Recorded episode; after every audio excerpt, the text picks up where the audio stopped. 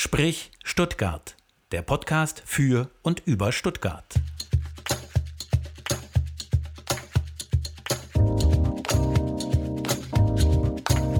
Sprich Stuttgart. Heute zu Gast Moritz Hans. Sprich Stuttgart. Am Mikrofon Martin Hoffmann und Stefan Ferdinand. Ja, herzlich willkommen, Moritz Hans. Dankeschön. Schön, dass mich. du da bist. Hallo Moritz. Hi. Wir, was wir sonst eigentlich nicht machen, wir sagen am Anfang, welcher Tag heute ist und das hat eine gewisse Relevanz, weil ähm, Moritz, du ja bei Ninja Warrior im Finale stehst. So, so viel wissen es. wir heute, am heutigen Tag. Heute ist nämlich der 26.11. und morgen wissen wir dann mehr. So, damit ist das mal geklärt und damit können wir jetzt äh, sozusagen den aktuellen Stand motivieren und mal die Glotze anmachen. Das haben wir nämlich gemacht. Wir haben den Fernseher hierher geschoben in unserem kleinen Mansardenstudio hier natürlich mit Corona-Abstand, das ist ja wohl klar. Und sagst, wie es ist, wir schauen jetzt RTL. Wir schauen jetzt Donnerstag. Wir ziehen es uns rein. Wir ziehen es uns rein, das Halbfinale, in dem Moritz Hans bei Ninja Warrior einen Durchlauf hatte und ich habe da hingespult und gucke jetzt mal, dass ich hier die Starttaste finde. Und Moritz, du kannst mal so ein bisschen. Ich kommentiere mal. Kommentier mal so ein bisschen, genau. was du da gerade siehst. Last Man Standing wäre natürlich schon auch eine coole Sache mal wieder. ähm, muss mit Alex mal den Titel da wieder wegschnappen. Er sagt von sich selber, er ist mental gerade richtig gut drauf. So gut, dass er auf jeden Fall Last Man Standing werden kann. Na dann mal los, muss er erstmal durchs Halbfinale. Ja, das war natürlich das Ziel, ne? Äh, das Ding zu gewinnen, aber äh, manchmal reicht ein kleiner Fehler und dann war es das auch schon. Aber und hier hast du ja eigentlich total konzentriert. Ja, also das, das ist eigentlich schon so eine Stärke dann auch von mir, dass ich äh, vom Kopf her fit bin und äh, mich da immer schon sehr darauf konzentrieren kann. Aber ich sage gerade mal so dieses erste Hindernis. Ja, ja. Das ist ja eigentlich so ein, da fallen viele raus, weil man da vielleicht noch nicht so ganz konzentriert ist und wie also, ist sowas für dich? Also, also gerade auf der Stadtplattform ist man immer aufgeregt. Mhm. Egal wie oft man da schon stand, Echt? es ist jedes Mal dasselbe Gefühl, dieselbe Nervosität. Ähm, aber eigentlich ist es ja nie ein Stress, das erste Hindernis. Man muss einfach nur machen ja. und da, ja, Stadtklasse sein. Und nach den ersten zwei Hindernissen ist man dann meistens auch voll im Parcours. Und jetzt bist du gerade auf so einer Wippe drauf. Ja, das ist das sch schlimmste Hindernis, so eine Wippe, weil äh, da musst du von diesem vollen Gepushten irgendwie äh, runterkommen, zur Ruhe kommen und sich dann nochmal total konzentrieren und sich auch die Zeit nehmen. Und das ist ganz oft sehr schwer, weil man doch so wirklich, äh, ja, unter Adrenalin steht und Gas geben will und eigentlich nur powern will. Und dann kommt so ein Hindernis und das kann er dann schon auch sehr aber schnell aus der Fassung erstaunlich, bringen. Erstaunlich, aber da fallen ganz wenige rein. Ja, äh, und, aber man sieht diese Anspannung, aber ja, trotzdem ja, fallen ganz wenige rein. Finde ich echt irre. Also mit Zeitdruck wäre es wahrscheinlich auch nochmal was anderes gewesen, okay. wenn man weiß, okay, jetzt muss ich Gas geben, weil sonst ist die Zeit weg. Aber wenn man, da hatten wir jetzt in dem Halbfinale eben kein Zeitlimit. Aber das finde ich jetzt auch total krass. Das ist so eine. Wie heißen die diese Rollen? Das sind so Rollen. Rollen mit so, mit, mit so, so Leisten dran. Ja, genau. Die, also unglaubliche drehen. Griffkraft. Aber das natürlich, ja, wenn man aus dem Klettersport kommt, das schon sein Leben lang macht, dann ist so ein Hindernis. Äh, Dankbar oder? Dankbarer, okay. auf jeden Fall. Dankbarer, ja. sehr ja. gut. Könnt ihr eigentlich, bevor ihr das macht, also bevor das live aus, aufgezeichnet wird, äh, dürft ihr das mit dem Parcours mal ausprobieren? Oder nee, ist also das ist immer nicht? nur wirklich ein Versuch. Wir haben eine Besichtigung, da macht es uns jemand vor, die Hindernisse. Okay. Ähm, und wird so ein bisschen erklärt, was darf man, was darf man nicht. Also hier zum Beispiel, alles was rot ist, darf man eigentlich immer greifen. Mhm. Alles was grau ist, also eben diese Träger und diese Halterungen, die sind alle verboten. Oder hier darf man jetzt bei so Hangelhindernissen eigentlich nie die Füße auch benutzen. Das ja. kämen wir ja auch als Kletterer extrem entgegen.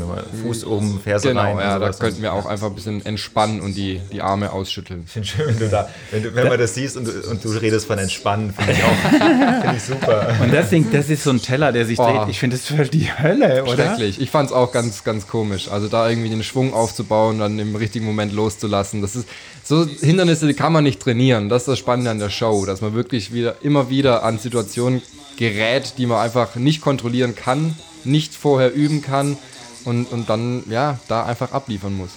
Das ah ja, das ist eine coole Szene.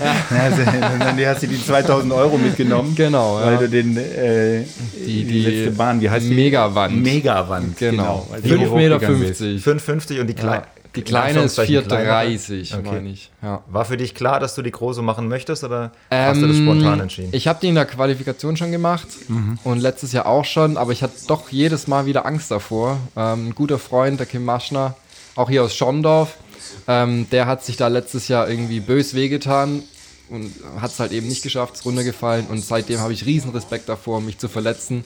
Ähm, deshalb bin ich jedes Mal total aufgeregt davor, aber natürlich schon verlockend.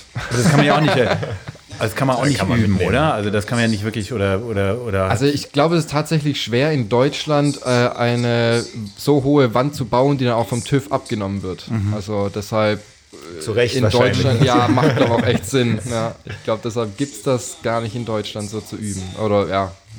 Ja, hier auch wieder krass dieses, äh, wie kann man das eigentlich nennen, was ihr da hattet? Irgendwie das, so, so wie so ein Karussell, Riesenrad. Ja, ein Riesenrad, ja. Riesenrad. Äh, einer habe ich gesehen, der hat es unten rum gemacht. Der ist aber Der ist dann aber kläglich gescheitert. gescheitert. Dein Bruder guckt immer zu, reden wir gleich noch. Das finde ich, das ist so eine, Sch- ja, so eine St- Scha- Stangenschaukel, keine Ahnung, wie man das nennt. Wie so ein Schlitten. Wer Stange findet eigentlich diese ganzen Schienen. Geräte? Das ist ziemlich der cooler Hammer. Job, ne? Ja. Wollte ich gerade sagen, ich glaube, das macht auch richtig Spaß. glaube auch. Ja, Und da geht's Wahnsinn. dann ab. Zeit. Jetzt, dein, dein Bruder ist auch immer wieder eingeblendet. Der ruft ja auch ab und zu mal was rein. Ähm, Ja. wie, wie nimmst du das wahr? Also kannst du das, hörst du das wirklich oder ist, bist Also du komplett im Film? Dieses Jahr war es tatsächlich so, dass man mal was mitbekommen hat, weil äh, eben keine Zuschauer jetzt dieses Jahr bei der Aufzeichnung dabei waren, äh, durch Corona eben. Ja. Und dann war es eben nicht so laut auch in dieser Halle oder in dem Studio. Und dann äh, Ja, hast ihn hört man gehört. die so ein bisschen wie beim. Fußball, wie beim Fußball. Jetzt plötzlich hören wir die Sportler auf der Ja, genau. Das ist finde ich eigentlich auch ganz spannend. Ja, finde ich auch. Weil davor hat man auch. ja wirklich nie. Guck mal hier, dann immer schön die Wiederholung, das finde ich immer so schön. Slow-Mo. Slow-Mo. Wie, wie ist das für dich, nicht da so zu sehen, gerade in Slow-Mo und alle möglichen und dann. Es ist ganz komisch, weil also wenn ich das sehe, dann, dann zucke ich teilweise auch mit und mache die Bewegungen irgendwie nochmal durch und denke mir, so, ah, was hast du denn da gemacht und warum so? Und es ist schon spannend. Ja. Aber viel, viel verwirrender fand ich es eigentlich beim Tanzen, das zu sehen. Da reden wir noch drüber. Da Ja. reden wir noch drüber. Das finde ich, genau. Warum das verwirrend ist. Was ich jetzt wiederum verwirrend finde, weil man denkt ja irgendwie, klar, da gewöhnt man sich dran, ne? dass man sozusagen bekannt ist und Mhm. im Fernsehen ein Gesicht. Und du hast dich ja jetzt hier schon öfter gesehen in der Show. Ja, absolut. Äh, Und dann bei Let's Dance ist es dann doch nochmal was anderes. Aber gut, da kommen wir gleich drauf. Ist auf jeden Fall sehr spannend. Ähm, und ich kann nur sagen, also bei uns in der Familie ist die Sendung äh, durchaus Pflichtprogramm für die Kinder und für uns. Insofern freuen wir uns, dass du da bist.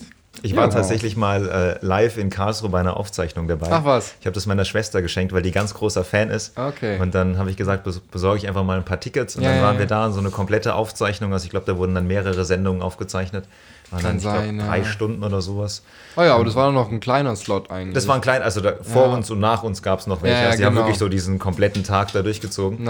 Und ich fand das wirklich krass. Also die, die Athleten, da sind natürlich ein paar dabei, wo man sagt, okay, die, ja, ne, also die sind die zwar haben, spannend, aber jetzt. Genau, die äh, haben da Spaß dabei und die sind wahrscheinlich eher so dabei, weil sie optisch irgendwie rausfallen oder eine verrückte Geschichte haben, aber jetzt Genau. Mhm. nicht so die krassen Sportler sind. Und dann sind aber auch immer wieder Leute dabei, wo ich sage, so dein Kaliber, so ein Ja. bisschen, vielleicht nicht ganz dein Kaliber, aber wo man sagt, also wirklich, das ist eine unglaublich krasse sportliche Leistung Mhm. und die hangeln sich dann von Hindernis zu Hindernis und ähm, kämpfen an dem einen so krass und du weißt ganz genau, wenn sie, die, die lassen ihre komplette Kraft da und die Ja. werden das nächste auf jeden Fall nicht schaffen. Ähm, und ich habe mich dort gefragt, wie kalt ist das Wasser, in das sie da reinfallen? Das fragen sie alle. Und? Das ist echt äh, eine häufige Frage. Ähm, kommt immer drauf an, wann man reinfliegt. Also wird es wärmer oder wird es Nee, die kälter? Becken oder? werden nicht unbedingt wärmer, es kommt drauf an, äh, wann dein Qualitag ist, also Okay. wie fortgeschritten quasi die Aufzeichnung schon ist, weil das Wa- Wasser wird, glaube ich, nicht gewechselt. Das heißt, an Tag 1 ist es natürlich frisch und dadurch auch noch kalt. Aber dann vielleicht in Woche 2 steht es schon ein bisschen länger, hat so ein bisschen die Raumtemperatur angenommen. Also, aber es ist, es ist immer frisch, also jetzt Ja. nicht äh, wohl, Äh, wohl temperiert. Ja. auf der Haut so einen kleinen Film. ja, das kann schon sein. Umso mehr Leute mit ihren 37 Grad da reingefallen sind. Ne? Genau. Wärmen das Ja. dann irgendwann, irgendwann jawohl, auf. jawohl. Ähm, dieser dieser Ninja-Sport, äh, das ist ja, hat ja vor ein paar Jahren irgendwie angefangen, war in den USA schon, schon sehr, sehr groß. Was macht da für dich die Faszination aus? Also warum machst du damit und du, zusammen immer mit deinem Bruder, ihr habt ja da zusammen angefangen, aber Ja. wo kommt das her bei dir? Ähm, also als wir uns das erste Jahr angemeldet haben, das war auch wirklich das erste Jahr, wo es hier in Deutschland äh, die Show gab, ähm, hat mich tatsächlich schon immer diese Hindernisse fasziniert, äh, weil sowas gibt's halt sonst nirgendwo. Und es gab davor Sendungen wie Takeshis Castle, Wipeout und so Zeugs, was ich auch immer schon lustig fand und ich eigentlich immer mal probieren wollte und mich immer geärgert habe, dass ich zu jung bin oder es sowas eben nicht in privaten Hallen gibt. Und das war dann eben der Grund, dass wir uns angemeldet haben und äh, eben durch die Faszination solche Hindernisse einfach mal testen zu können, was einfach sonst nirgendwo gegeben ist. Genau. Und das, das heißt, es, äh, du hast dich angemeldet. Also das habe ich mich auch gefragt. Wie Ja. kommt man in diese Show? Da- Das heißt, man, man äh, bewirbt sich da und Genau, man, man, man bewirbt sich ganz normal online. Äh, Und wenn du da ausgewählt wirst, kommt man zu einem Casting. Das Casting ist wie als äh, Fitnesstest aufgebaut. Hat man mehrere Stationen, die man absolvieren muss. Und ähm, manchmal kommt man dann noch in ein Interview. So war es bei uns dann im ersten Jahr. Und daraufhin sind wir dann in die Show gekommen. Mhm. Das heißt nicht, RTL ist auf dich zugekommen, sondern du hast tatsächlich, also man, euch wir haben uns Ja. angemeldet. Genau. Wie ist es so sportlich einzuordnen? Also du hast ja eben gerade schon so ein bisschen gesagt, okay, vom Klettern her, Griffkraft, das ist ja, Ja. so ein, ein Wohlfühlhindernis.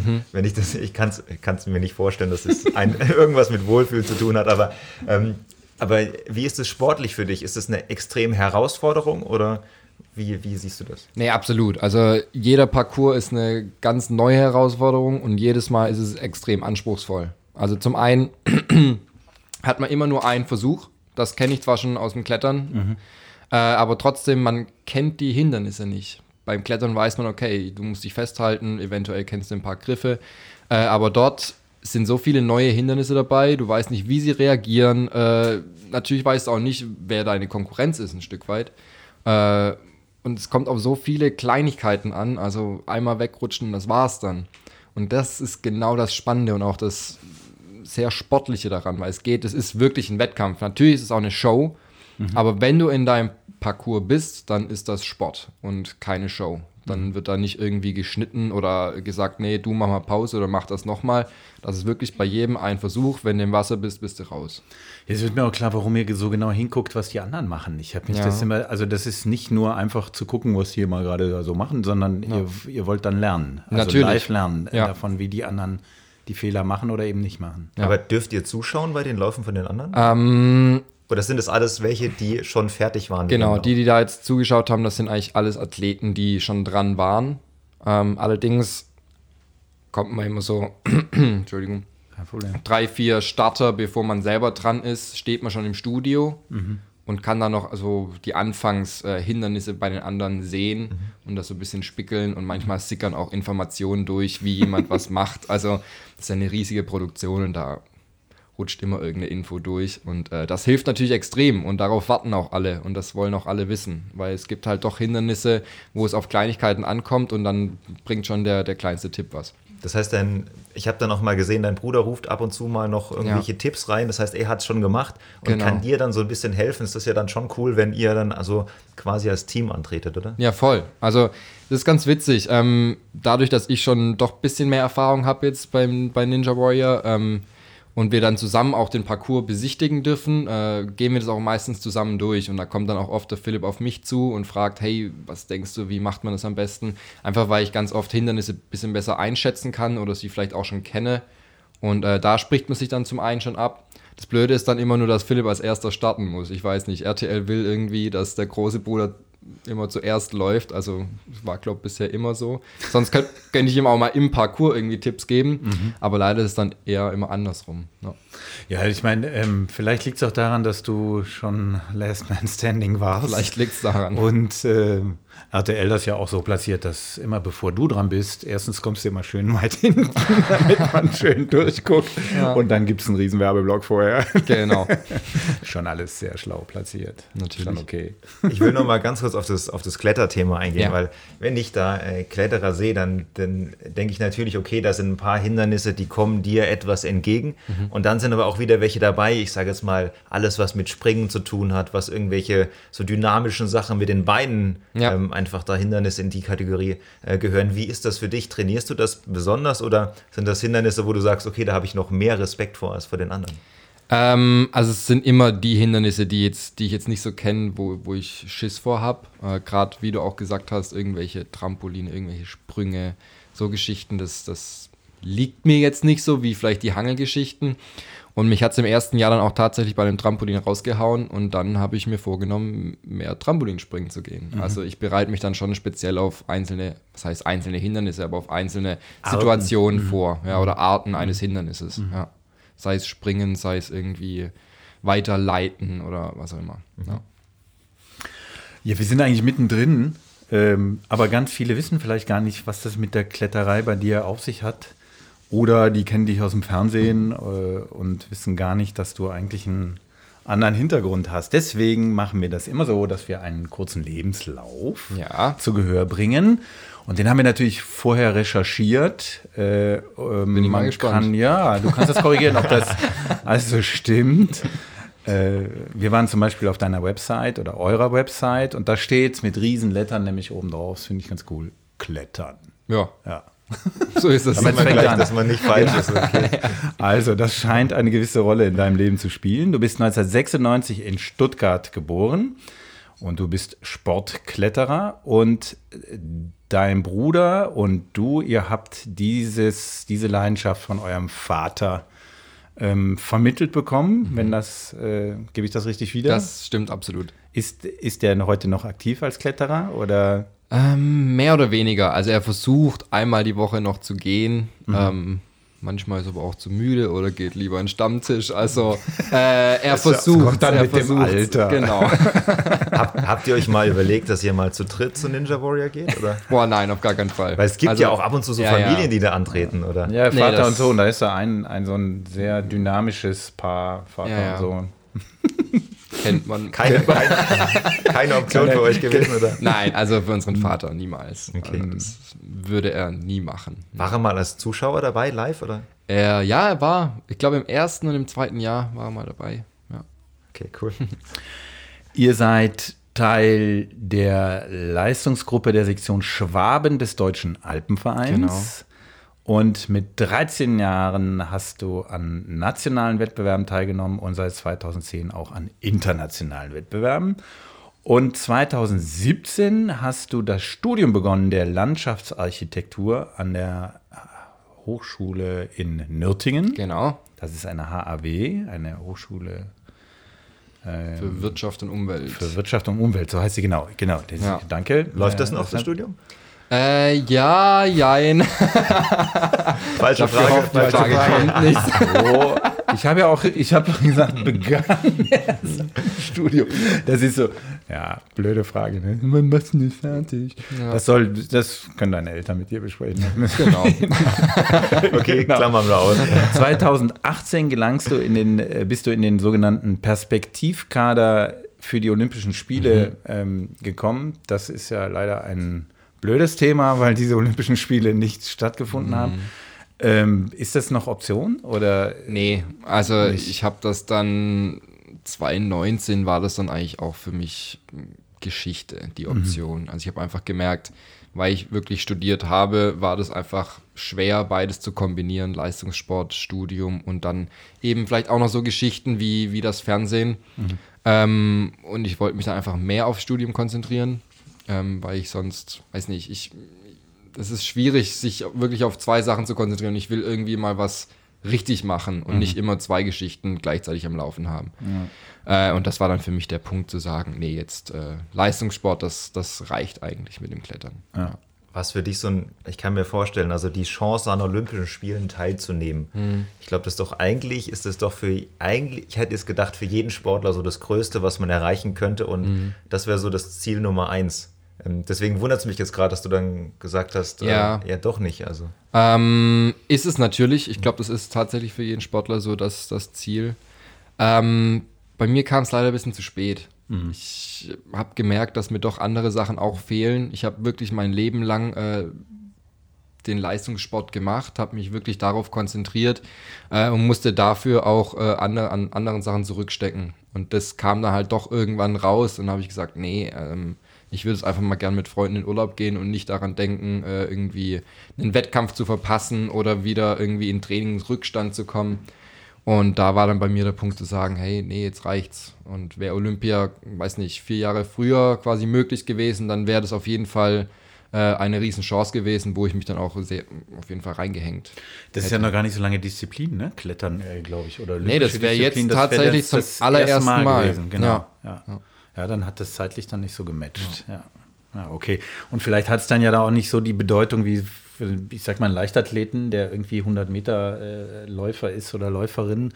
Äh, da ist das, hat das vielleicht noch eine andere, weiß ich nicht. Ich, ich weiß es nicht, aber also ich war niemals Dimension. nur ansatzweise in der Nähe, dass ich da Ich irgendwie überhaupt in, in Betracht gezogen werden würde oder sowas. Aber ich kann mir halt einfach dieses, also dieses Ereignis ist ja das für Sportler schlechthin. Eigentlich, klar. glaube ich, egal welche Sportart. Und wenn dann deine Sportart olympisch wird, dann äh, kann ich mir natürlich vorstellen, dass man da irgendwie dass man da Ja, klar. dabei sein möchte. Ich Ja, glaube, das einfach dieses Einlaufen und dieses ganze im olympischen Dorf und das alles muss Wahnsinn sein. Ja. Also.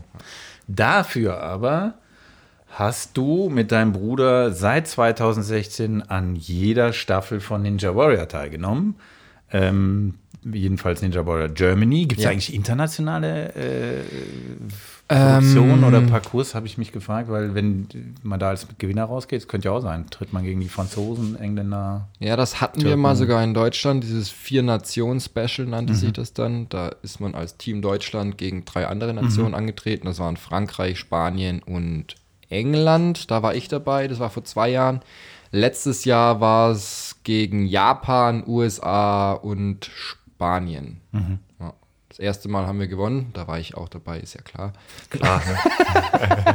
Jetzt letztes Jahr war ich nicht dabei. da haben sie natürlich nicht gewonnen. Nein, waren auch, waren auch deutlich stärkere Gegner. Äh, aber das gibt's, aber es gibt es nicht so quasi die Weltmeisterschaft, wo man als Also gibt- Einzelathlet gegen Okay. die Welt antritt. Wel- Würdest du sagen, ist die stärkste Nation, sind es die Amerikaner oder? Ähm, ja, ich glaube schon. Tatsächlich. Die haben natürlich einen riesen Vorsprung, ähm, haben ganz andere Trainingsmöglichkeiten dort. Äh, es gibt einzelne Hallen, wo wirklich auch Hindernisse, die es in der Show gibt, einfach nachgebaut werden ähm, und das dann auch in denselben Dimensionen. Das ist in Deutschland einfach gar nicht möglich. Ähm, und dadurch sind die einfach schon ein bisschen weiter als wir. Wie heißt diese Leiter nochmal? Himmelsleiter? Himmelsleiter. Das Ja. habe ich schon mal gesehen, dass das Ja, nachgebaut wurde. Das, das gibt es tatsächlich in mehreren Hallen. Ja. Es wird unglaublich krass. Vielleicht besch- kannst du noch mal kurz beschreiben für alle, was das Himmelsleiter das nicht regelmäßig? Klingt, klingt so nett irgendwie sowas, aber kannst du noch mal kurz beschreiben? Also es ist eine Art, eine Klimmzug-Variante. Genau, also die Himmelsleiter hat man eigentlich eine Stange, die liegt äh, auf zwei Haken, würde ich jetzt mal sagen. Und dann ist es nicht so, dass man einen normalen Klimmzug macht, sondern man nimmt die Stange mit, da sie nicht fest in diesen Haken liegt äh, und versucht sie in die nächst höheren Haken zu platzieren. Das heißt, man macht quasi einen schnellen Klimmzug, nimmt die Stange mit und haut sie dann wieder in die nächste Stufe.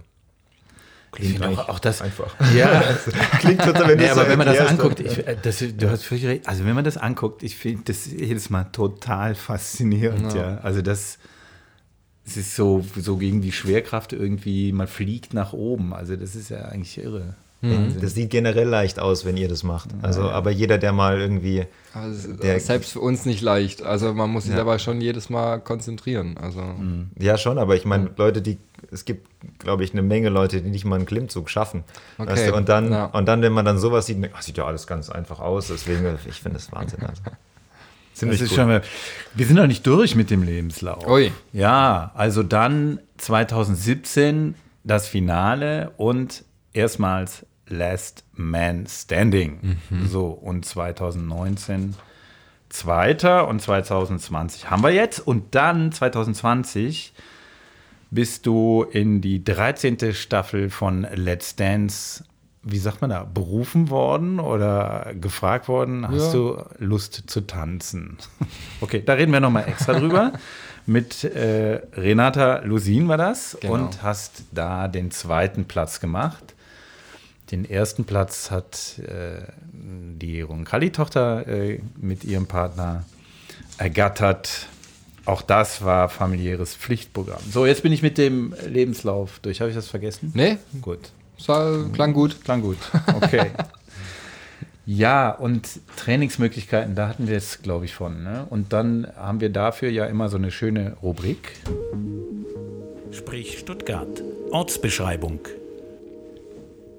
Genau, eigentlich wollten wir uns ja, du kannst ruhig zwischendrin trinken. Darf ich was trinken? Ja, also, danke. Ja, dann wird der Kaffee solange der kalt, genau. genau, Kaffee noch heiß ist. Der ist ne? wahrscheinlich schon kalt. Okay. ähm, normalerweise treffen wir uns ja immer so ein bisschen an einem. Alles gut. Kein Problem. Kein Problem. Ist nicht runtergefallen für alle zu Hause, steht immer noch auf dem Tisch.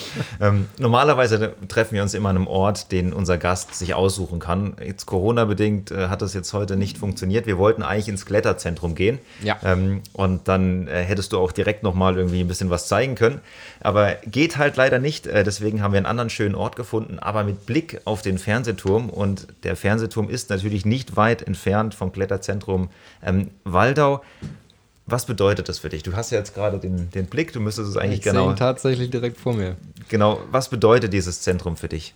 Ähm, ja, dort bin ich ein Stück weit aufgewachsen im Kletterzentrum Stuttgart. Das, ähm, das war die erste, was heißt, ja doch, die erste Halle in Stuttgart direkt. Äh, es, gab, es gibt noch andere Hallen direkt im Stuttgarter Zentrum, aber das war so die erste große Kletterhalle vom DAV unterstützt. Es gab Trainingsgruppen. Äh, da habe ich das Klettern gelernt. Also es gibt da schon seit Jahren einen Außenbereich. Äh, da habe ich angefangen, zusammen mit meinem Bruder und meinem Vater. Aber dann wurde diese große Halle gebaut und das war für alle hier, glaube ich, in Stuttgart die Faszination. Und dann ging es los äh, mit eben Klettergruppen. Da sind direkt mein Bruder und ich in eine Leistungsgruppe gekommen, ähm, die eben die Kids gefördert haben, zu den Wettkämpfen gebracht haben.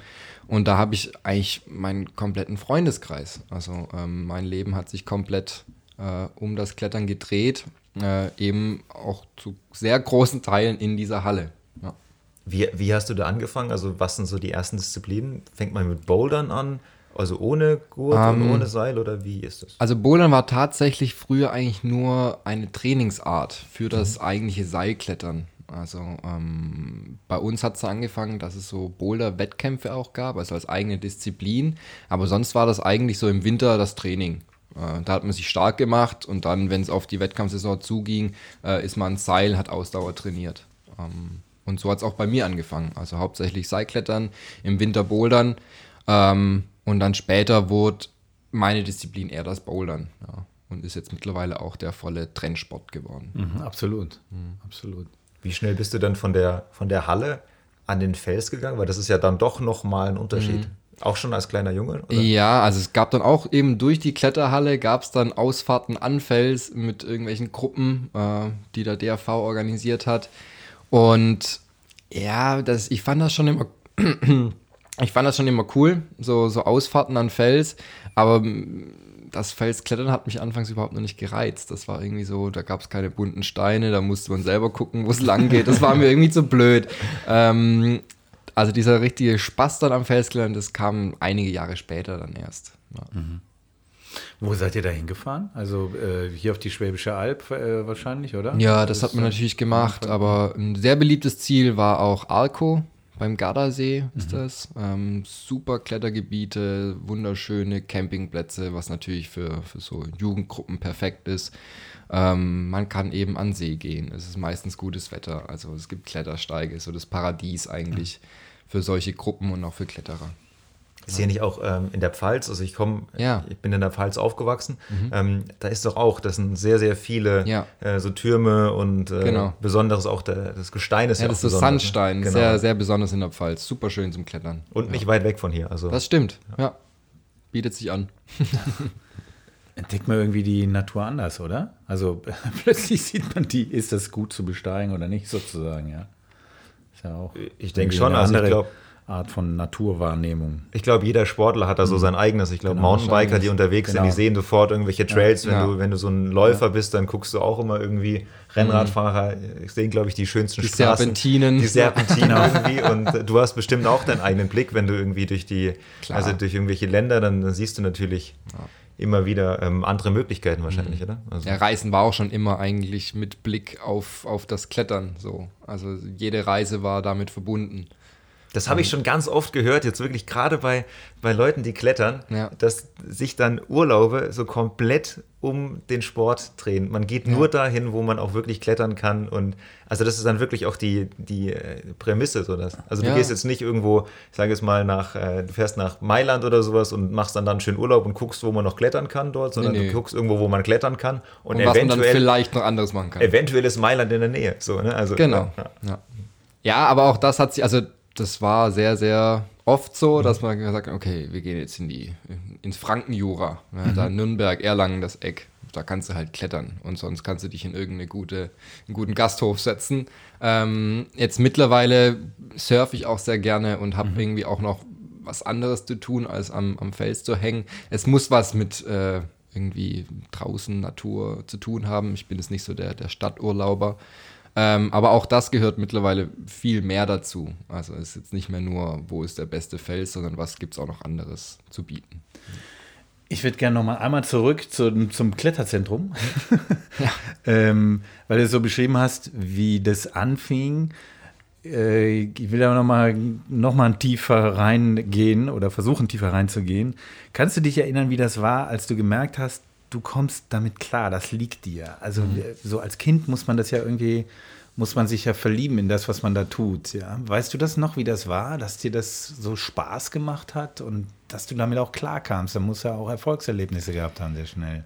Ähm, ja, hatte ich tatsächlich. Das hat es natürlich noch ein bisschen leichter gemacht, da dran zu bleiben. Ähm, aber ich, dieses Gefühl zu haben, dass man, weiß nicht, diese Individualität in dem Sport, dass man wirklich jedes Mal eine neue Herausforderung hat, das war von Anfang an bei mir irgendwie so. Und, und, und dass man halt auch wirklich auf sich allein gestellt ist, ein Stück weit. Äh, Dass man selber verantwortlich ist, was man da macht. Äh, ob man jetzt einen Fehler macht oder ob man es schafft. Also man hat es dann für sich geschafft und äh, war dafür auch selber verantwortlich. Und dann gab es äh, auch die ersten größeren Wettkämpfe. Was heißt größeren Wettkämpfe? Aber es gab eben, äh, oder die Halleneröffnung. Mhm. Kletterzentrum Stuttgart Halleneröffnung. Unsere Gruppe, die Leistungsgruppe, durfte da Show klettern. Und das war auch so der erste Moment so, wow, ist das cool. Hey, wir als kleine Stöpsel dürfen jetzt hier vor, was weiß ich, 200, 300 Leute klettern. Und die Leute finden es cool. Wie alt warst du da? Ah, wann bin ich in die Gruppe gekommen? Ich glaube, das war so mit elf, zehn, elf, so irgendwie. Und dann war, haben wir uns gefühlt wie die größten Helden. Also, und das war dann schon so der erste Moment, wo ich dachte, boah, ja, das, das mache ich, das gefällt mir. Und war das dann, äh, wann wird einem klar, dass man das zur Lebensaufgabe macht? Das ist ja auch nicht so alltäglich, oder? Ähm, ich glaube, das kommt ganz oft auch durch, durch die Leute, mit denen man da eben zu tun hat. Ähm, ich hatte da riesen Glück, dass ich wirklich direkt sehr, sehr gute Freunde gefunden habe, dass das äh, ja quasi unser zweites Zuhause auch war. Und dann natürlich ähm, durch Erfolge wird das natürlich auch noch gestärkt. Also wenn man merkt, okay, ja, das, du bist da wirklich gut drin äh, und dann können man sich schon vorstellen, hey, ja, das, das ist was, was ich mein Leben lang machen will und vielleicht kann ich damit vielleicht sogar irgendwann mal äh, irgendwie mein Geld verdienen. Also das wirklich als, als Profi machen. Und dann äh, waren natürlich für meinen Bruder und mich die Huberburm ein Riesenvorbild, die auch, ja, die zwei Brüder. Und äh, denen haben wir nachgeeifert.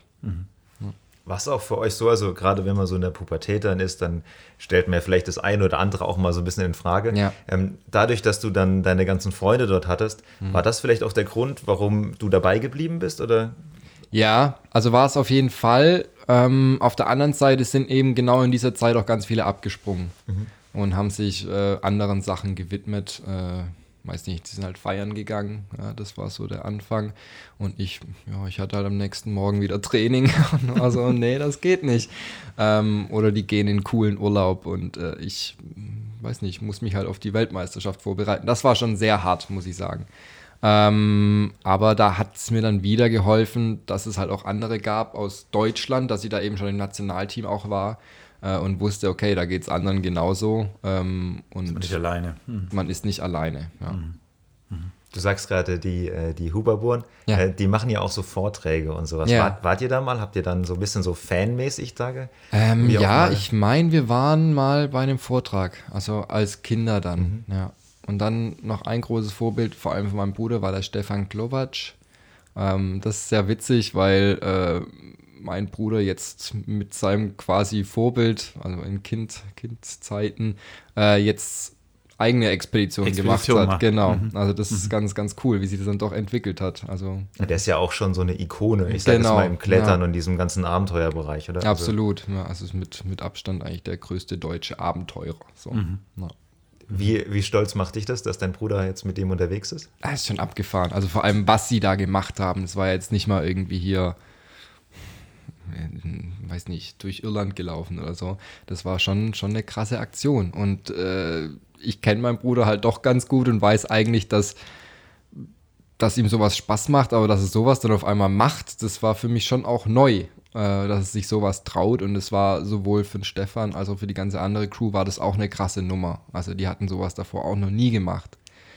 Und dass der Philipp dann einfach so ein bisschen ins kalte Wasser geworfen wird, das äh, hat mich schon überrascht. Ja. Ja. Cool. Absolut. Ja, also der Philipp wird übrigens auch zu Gast sein in dem Podcast Sprich Stuttgart. Im Frühjahr wird das der Fall sein.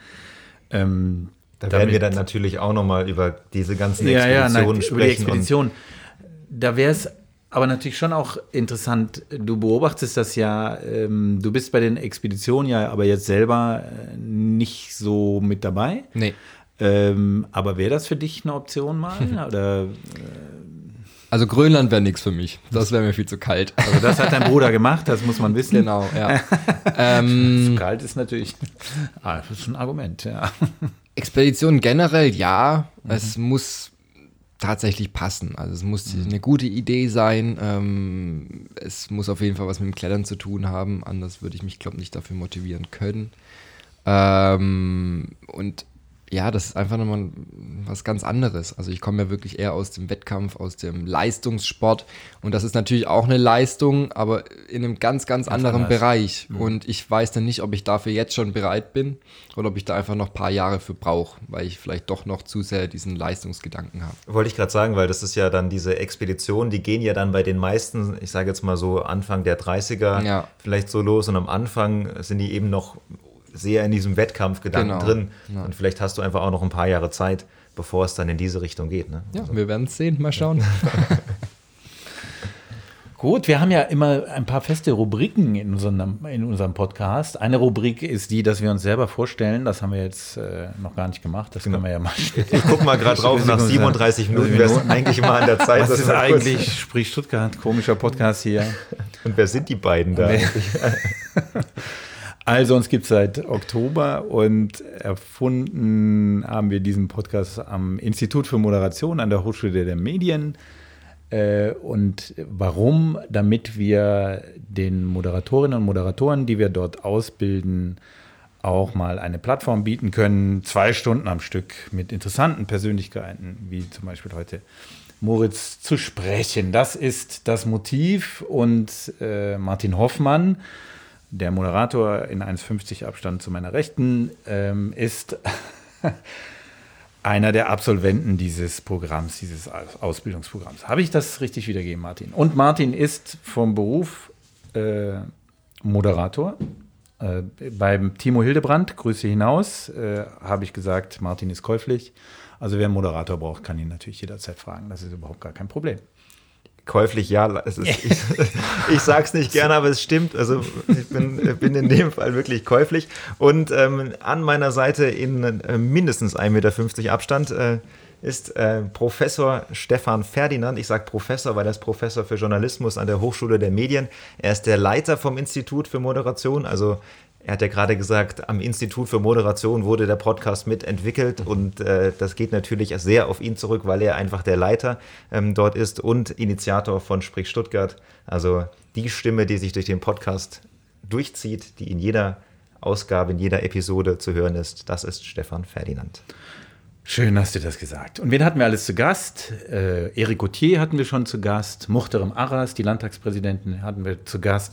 Timo Hildebrand, hast du Timo gesagt. Hildebrand war zu Gast. Äh, Cornelius Meister war äh, zu Gast. Also wir haben, wir hangeln uns durch. Schönes Wort. da Moritz da ist, kann er mit diesem Begriff viel anfangen. Apropos, ähm, Moritz hat auch eine Heimat und die lautet Stuttgart. Und da wollen wir jetzt mal ein bisschen genauer hingucken. Sprich Stuttgart. Fragebogen. So, also jetzt kommen wir zu der Kategorie. Äh, endlich geht's mal ähm, über Stuttgart. Ähm, du hast gesagt, du, du wohnst in Möhringen. Genau. Ähm, Gerade. Das heißt, es ist ja äh, sehr weit im Süden. Jetzt überleg dir mal, du bist, ähm, du bist lange weg gewesen aus Stuttgart. Kann man sich in der jetzigen Zeit gerade irgendwie schwierig vorstellen, aber es gab mal eine Zeit, wo man auch mal länger weg sein konnte. Ähm, du kommst wieder nach Stuttgart reingefahren und äh, jetzt gerade hier, wir sind im Stuttgarter Süden. Du siehst den Fernsehturm am Horizont, kannst du jetzt auch wirklich gerade am Horizont sehen was, was macht es mit dir? Wie fühlt sich das an? Gerade auch, weil du mit dem Fernsehturm und mit der Umgebung dort ja so viel verbindest. Also Stuttgart ist einfach Heimat. Das, äh, hier gehöre ich her, hier komme ich her. Ähm, und ist blöd gesagt, aber es wird einem eigentlich direkt warm ums Herz, wenn man weiß, okay, man ist, man ist wieder zurück. Ja. Das ist nicht blöd gesagt. Ich finde das, also Klingt so ein bisschen blöd. ja, aber ja. finde ich jetzt ehrlich gesagt nicht. Also weiß ich nicht. Ja, klingt blöd. Nö, ich finde, mir geht es genauso. Ja. Also ich meine, irgendwie muss man sich ja irgendwo verorten, oder? Also Absolut. meine, da ist die Familie und so. Ja. Ja, ich, ich finde es auch so. Also für mich ist Du kommst aus der Pfalz, das haben wir jetzt gelernt. ja, ich, weiß, ja ich, ich, will da nicht drauf rumreiten hier auf der Pfalz. Ich mag die Pfalz, aber meine, also mein Zuhause ist Stuttgart. Also das ja. ist einfach so. Ich wohne seit, ja. seit einigen Jahren hier und ähm, ich fühle mich hier extrem wohl. Und äh, also wenn jemand fragt, irgendwie, wo ist meine Heimat, das ist Stuttgart. So. Mhm. Und ähm, fühle mich einfach hier unglaublich wohl und deswegen kann ich das, finde es auch nicht kitschig oder so. Also mhm. ich finde es immer schön, wenn wir, ähm, wir waren auch mal oben am Santiago de Chile Platz und dann ähm, ist, ist, ja gerade so Süden und dann macht der Kessel sich vor einem auf und ja. ich finde es einfach ein, das ist irgendwie ein tolles Bild und das ist so, da fühlt man sich so, jo, ich bin jetzt, bin jetzt daheim. Wieder im Kessel. Wieder im Kessel, genau. genau. Wann kannst du dich erinnern, man nimmt ja dann irgendwann eine Stadt äh, das erste Mal als Kind, als Jugendlicher bewusst wahr. Wann war das? Also dadurch, dass ich wirklich in Möhringen ja quasi aufgewachsen bin, ähm, war ich gar nie so richtig in Stuttgart als Kind, mhm. Jugendlicher. Also das erste Mal so richtig Stuttgart wahrgenommen war tatsächlich dann mit 16, wo man das erste Mal bis 12 Uhr dann äh, unterwegs sein darf, äh, vielleicht auch mal in die erste Bar geht. Mhm. Ähm, da habe ich dann das erste Mal also Stuttgart für mich das erste Mal so richtig wahrgenommen. Ja. Das Nachtleben und. Kannst du dich da noch an Clubs erinnern? Wir machen ein bisschen Name-Dropping. Oh, oh, oh, heftig. Ja, Theodor Heutstraße war da zu der nee, Zeit. Wann waren das? Nee, war nicht? Ich ah, tatsächlich guck. nicht mal. Ja. Äh, also bei mir war am Anfang Rumors. Das ist, ich glaube, so die, der, klassische 16er-Club. Ganz übel. Also ich habe mich auch echt. Ah, wo ist denn das? Ist das beim ähm, Rote Bühl? Platz ja, in der Nähe, ja, da, da irgendwie. Da in der Nähe, das ja. glaube ich alle. Aber ich habe mich auch tatsächlich sehr komisch gefühlt. Das war so, ah, weiß nicht. Hat sich dann sehr schnell geändert irgendwie. Ja. Hast du, wenn das Heimat ist, äh, Entschuldigung, Martin, du, nö, mache ich mit der Frage weiter. Ähm, wenn das Heimat ist, äh, hat man dann das Gefühl, es gibt in Stuttgart Sachen, die andere Städte nicht haben. Also nimmt man das so bewusst wahr? Du kommst ja rum in der Welt. Ähm, ja, also ganz klar ist natürlich, Stuttgart hat halt dein Freundeskreis, ne? deine mhm. Familie, also so ist zumindest bei mir. Mhm. Äh, das macht natürlich den Riesenunterschied zu anderen Städten. Aber Stuttgart hat natürlich auch eine super Lage. Also, wie gesagt, man ist ja halt äh, doch dann im Kessel, wenn man wirklich in Stuttgart ist, aber man ist auch ganz schnell aus dem Kessel und dann eigentlich wie in einer anderen Welt. Mhm. Also weil Stuttgart einfach super gelegen ist. Man hat die Schwäbische Alb, man ist so schnell in irgendwelchen Wäldern, äh, die es hier ohne Ende gibt. Also das, das macht für mich auch Stuttgart aus. Einfach nicht, nicht nur der Kern, sondern auch die Umgebung. Mhm. Ja. Hast du hier irgendwelche Lieblingsorte, wo du besonders gerne hingehst? Ähm, also ich mag es tatsächlich schon auch um Stuttgart herum, aber jetzt einen speziellen Ort. Wenn ich in der Stadt unterwegs bin, was dann meistens irgendwie auch, wenn dann abends ist, äh, dann finde ich die gerade die Hans im Glück Brunnenecke sehr nett. Ähm, einfach so, dass, dass die alten Häuser, äh, das alte Stuttgart, das, das finde ich schon sehr nett. Mhm. Ja. Sag vielleicht noch eine Alternative, nicht, dass wir die ganzen Fans jetzt immer jetzt dort alle sind dahin. und du da nicht mehr dahin gehst. Sag einfach noch eine Alternative, wo es auch noch schön ist. Ach, ich finde es auch ja, tatsächlich um, um das alte Schloss einfach sehr schön mhm. und hinten dann auch in Rosensteinpark, das ist super. Ja. Das ist eine gute Distanz auch zwischen den beiden. Genau, ja, ja, ja. Bist auf jeden Fall Rosensteinpark, Rosensteinpark. Rosensteinpark. Du bist mit der Zacke gekommen, hast du vorhin gesagt. Ja. Das finde ich also mit öffentlichen Verkehrsmitteln. Du bist also nicht mit dem Auto unterwegs. Ähm, was ich äh, echt fand ich cool.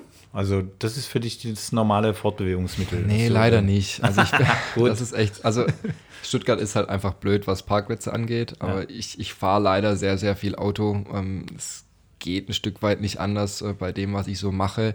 Ähm, aber wenn ich wirklich nach Stuttgart gehe, oder dann, dann versuche ich entweder das Rad oder die Bahn zu nehmen. Also weil es einfach keinen Spaß macht, hier Auto zu fahren. Was würdest du denn sagen, was, was fehlt dir in Stuttgart?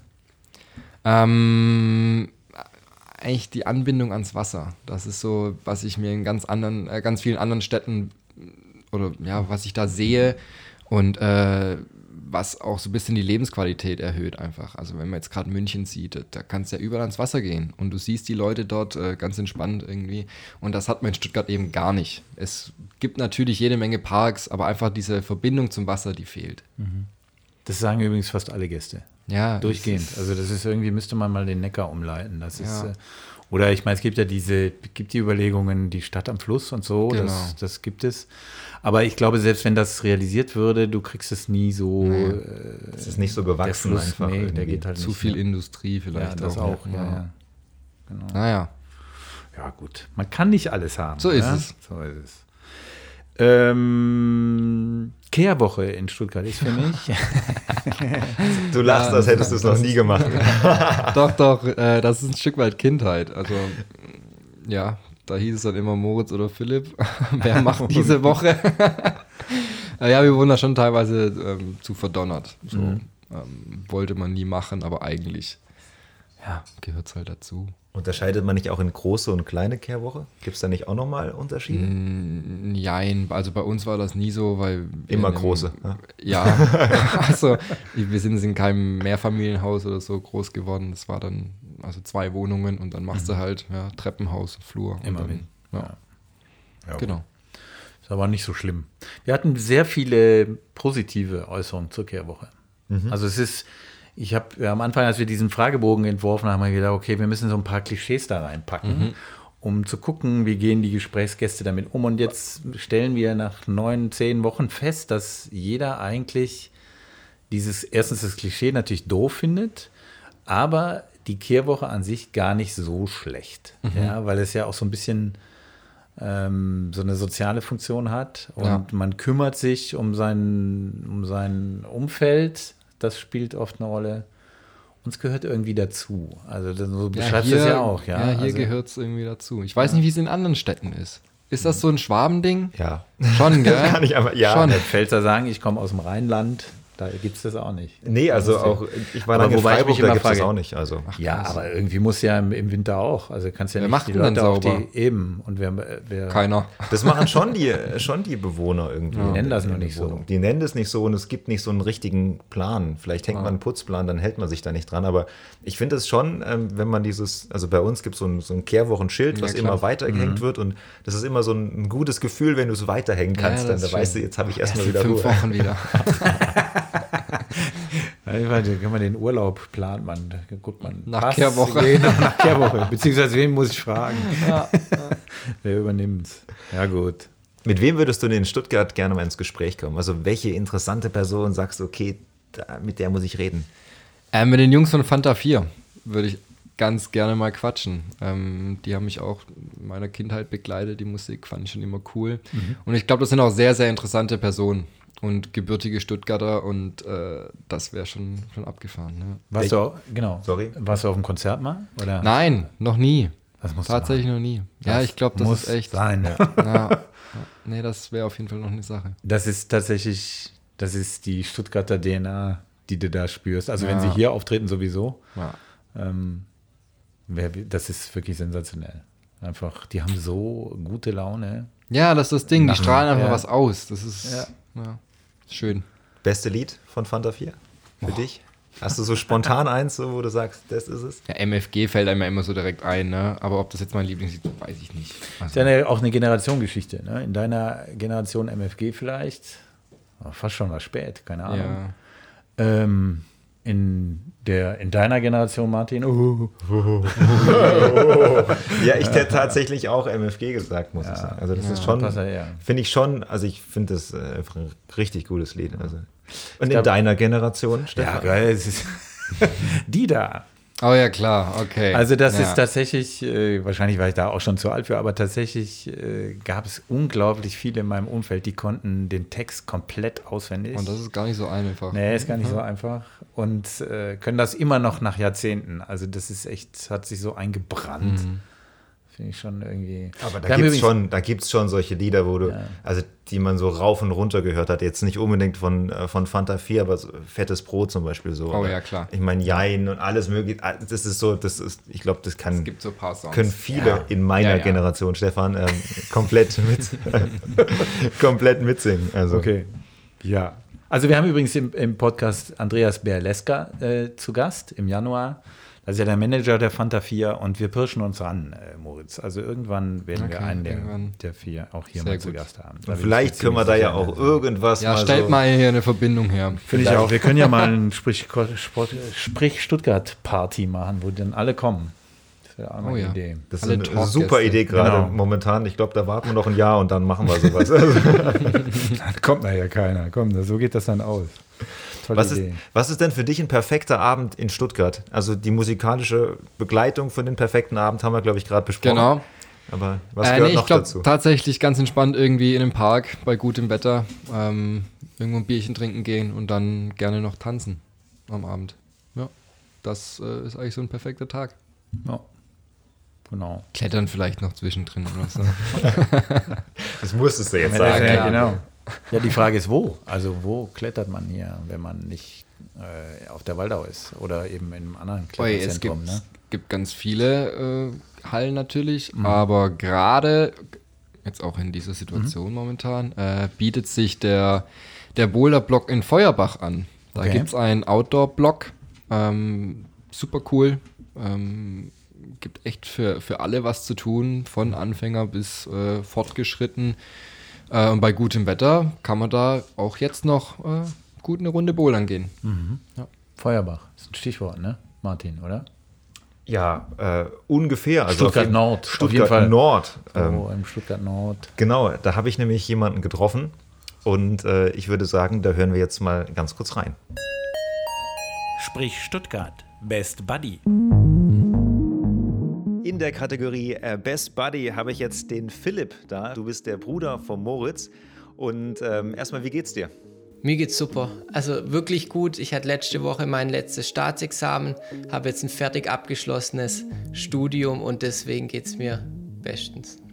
Und ganz kurz äh, zu dir, du bist eigentlich nicht nur der Bruder, äh, bist einmal natürlich der große Bruder, bist natürlich auch so ein bisschen, sage ich mal, äh, sportlich, hast du ihn wahrscheinlich auch zum Klettern äh, mit rangebracht in diese Richtung. Ganz kurz, du hast Expeditionsprojekte gemacht äh, in Grönland, Coast to Coast, werden wir nochmal später in deinem Podcast dann noch genauer drauf eingehen. Du bist ein Ninja, also Ninja Warrior hast du mitgemacht, du bist deutscher Vizemeister im Klettern, du hast Boulder-Meister von Baden-Württemberg, du kletterst in extremen Schwierigkeitsgraden, äh, muss man auch sagen. Und äh, du sitzt mir ja gerade gegenüber. Die Unterarme, die sind schon, also da, da sieht man, da ist ordentlich Griffkraft ähm, vorhanden. Ja? Ähm, ganz kurz zu dir nochmal, was ist so das, wo du sagen würdest, im Rückblick vielleicht so das, das Coolste, was du ähm, bis jetzt äh, so mitgemacht hast, wenn ich dir gerade so die, die Vita, so ein bisschen die Erfolge mal ganz kurz abgerissen hast. Das Coolste, was ich bisher erleben durfte, waren, glaube ich, schon so, so Augenblicke während den beiden Expeditionen in Grönland. Also sei es oben auf dem Inlandeis zu stehen, sich im Kreis zu drehen und nichts außer Weiß zu sehen. Ähm, oder dann eben auch auf dem Gipfel von, von dem Berg, den wir dann dort erst bestiegen haben. Das sind so Momente, ähm, die werde ich mein ganzes Leben lang nicht mehr vergessen. Also das war schon sehr, sehr intensiv. Jetzt bist du ja der Best Buddy von Moritz, also bist einmal Bruder, aber auch der Best Buddy. Sag mal, was ist dein Bruder für ein Typ, wenn du ihn so beschreiben müsstest? mein Bruder ist eigentlich ein ziemlich, ziemlich entspannter Typ. Also wenn man, wenn man so in einem Satz irgendwie sagen würde, auch beim Wettkampf oder so, der Moritz kann einen Schalter umlegen und dann ist er, dann ist er Vollgas da und kann auch alles ausblenden. Hat, das, hat er sich das von dir abgeguckt oder? Das hat er sich nicht von mir abgeguckt. Also ich bin gerade bei Wettkämpfen oder so deutlich verkrampfter und so. Also da, da, da kann ich eher was von ihm lernen.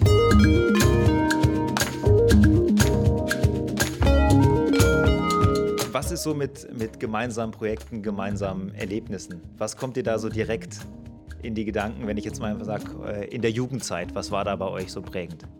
Ich glaube, das waren die wilden Kirschtal-Kicker.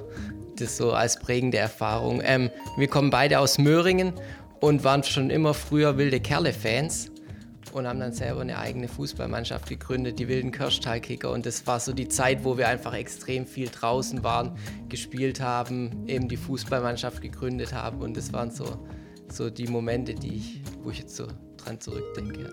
Fußball hätte ich jetzt, hätte ich jetzt wirklich erstmal direkt nicht gedacht. Ähm, wie kam es dazu? Also wart ihr einfach so Freizeitkicker und habt gesagt, okay, jetzt wollt ihr da eine richtige Mannschaft machen oder wie war das? Wir haben sogar mal eine Zeit lang im Verein gespielt, aber das wurde uns dann irgendwann, hat uns dann nicht mehr so gefallen. Wir wollten dann unser eigenes Ding haben und das war dann auch der, der Grund, warum wir dann eben die eigene Mannschaft gegründet haben. Ja. Und mit Moritz zusammen, das war irgendwie immer so, deswegen auch Best Buddy. Wir hatten nie so einen richtig besten Freund, weil der Moritz mein bester Freund war. Und das ist irgendwie eine schöne Sache, weil es ja auch nicht selbstverständlich ist. Also es hat mich nie genervt, dass er bei allem dabei war. Also ich habe Fußball gespielt, der Moritz hat Fußball gespielt, ich habe Handball gespielt, der Moritz war dann auch kurze Zeit später im Handballverein und es ging immer so weiter, aber mich hat es nie genervt. Also schon auch so ein bisschen dem großen Bruder gefolgt immer wieder. Richtig, genau.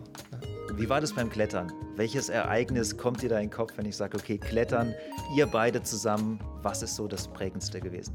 Das Prägendste war wahrscheinlich schon auch die Anfangsphase. Also über unseren Vater sind wir zum Klettern gekommen ähm, und da immer einen Moritz dabei zu haben, dann so die ersten Jahre, wo wir dann auch selber draußen am Fels waren, ohne Eltern und so und unsere ersten eigenen Klettertrips zum, gemeinsam gemacht, das war schon, war schon eindrücklich oder hat auf jeden Fall Spaß gemacht. Was war euer erster Trip, den ihr zusammen gemacht habt? Ohne, ohne Eltern? Ich glaube, das ging, muss ich mir gerade mal überlegen, das ging in die fränkische Schweiz zum Klettern, haben uns unsere Eltern mit den Autos runtergefahren, Fahrräder hatten wir dabei und dann waren sie eine Woche lang weg und wir auf dem Campingplatz und nur mit Fahrrädern unterwegs und sind dann so von Fels zu Fels getingelt und das war eine tolle Erfahrung. Ja. Was habt ihr da noch alles gemacht? Ich glaube, wenn ihr zwei dann zum ersten Mal so allein unterwegs seid, da passiert auch, auch einiges abseits vom Klettern, oder? Ja, wir haben uns auf jeden Fall, glaube war ich schon 16, ich glaube, ich war schon 16, auf jeden Fall haben wir uns ein Sixpack Bier das erste Mal gekauft, so weg von zu Hause, haben dann gemeinsam getrunken, der Moritz natürlich noch nicht volljährig und so Geschichten. Also, ich frage jetzt einfach mal so, gab es sowas mit Mädels irgendwie noch? Mit Mädels, oh, da waren wir, Moritz und ich, eher immer relativ schüchtern und zurückhaltend. Also wir waren jetzt nie, auch dann nie später diejenigen, die im Clubs irgendwie die Mädels aufgerissen haben. Also da waren wir eher dann zurückhaltend. Ist er immer noch schüchtern, oder? Er ist immer noch schüchtern, allerdings muss man sagen, durch seine Let's Dance-Geschichte hat er schon, was das angeht, echt Selbstvertrauen dazu bekommen, ja.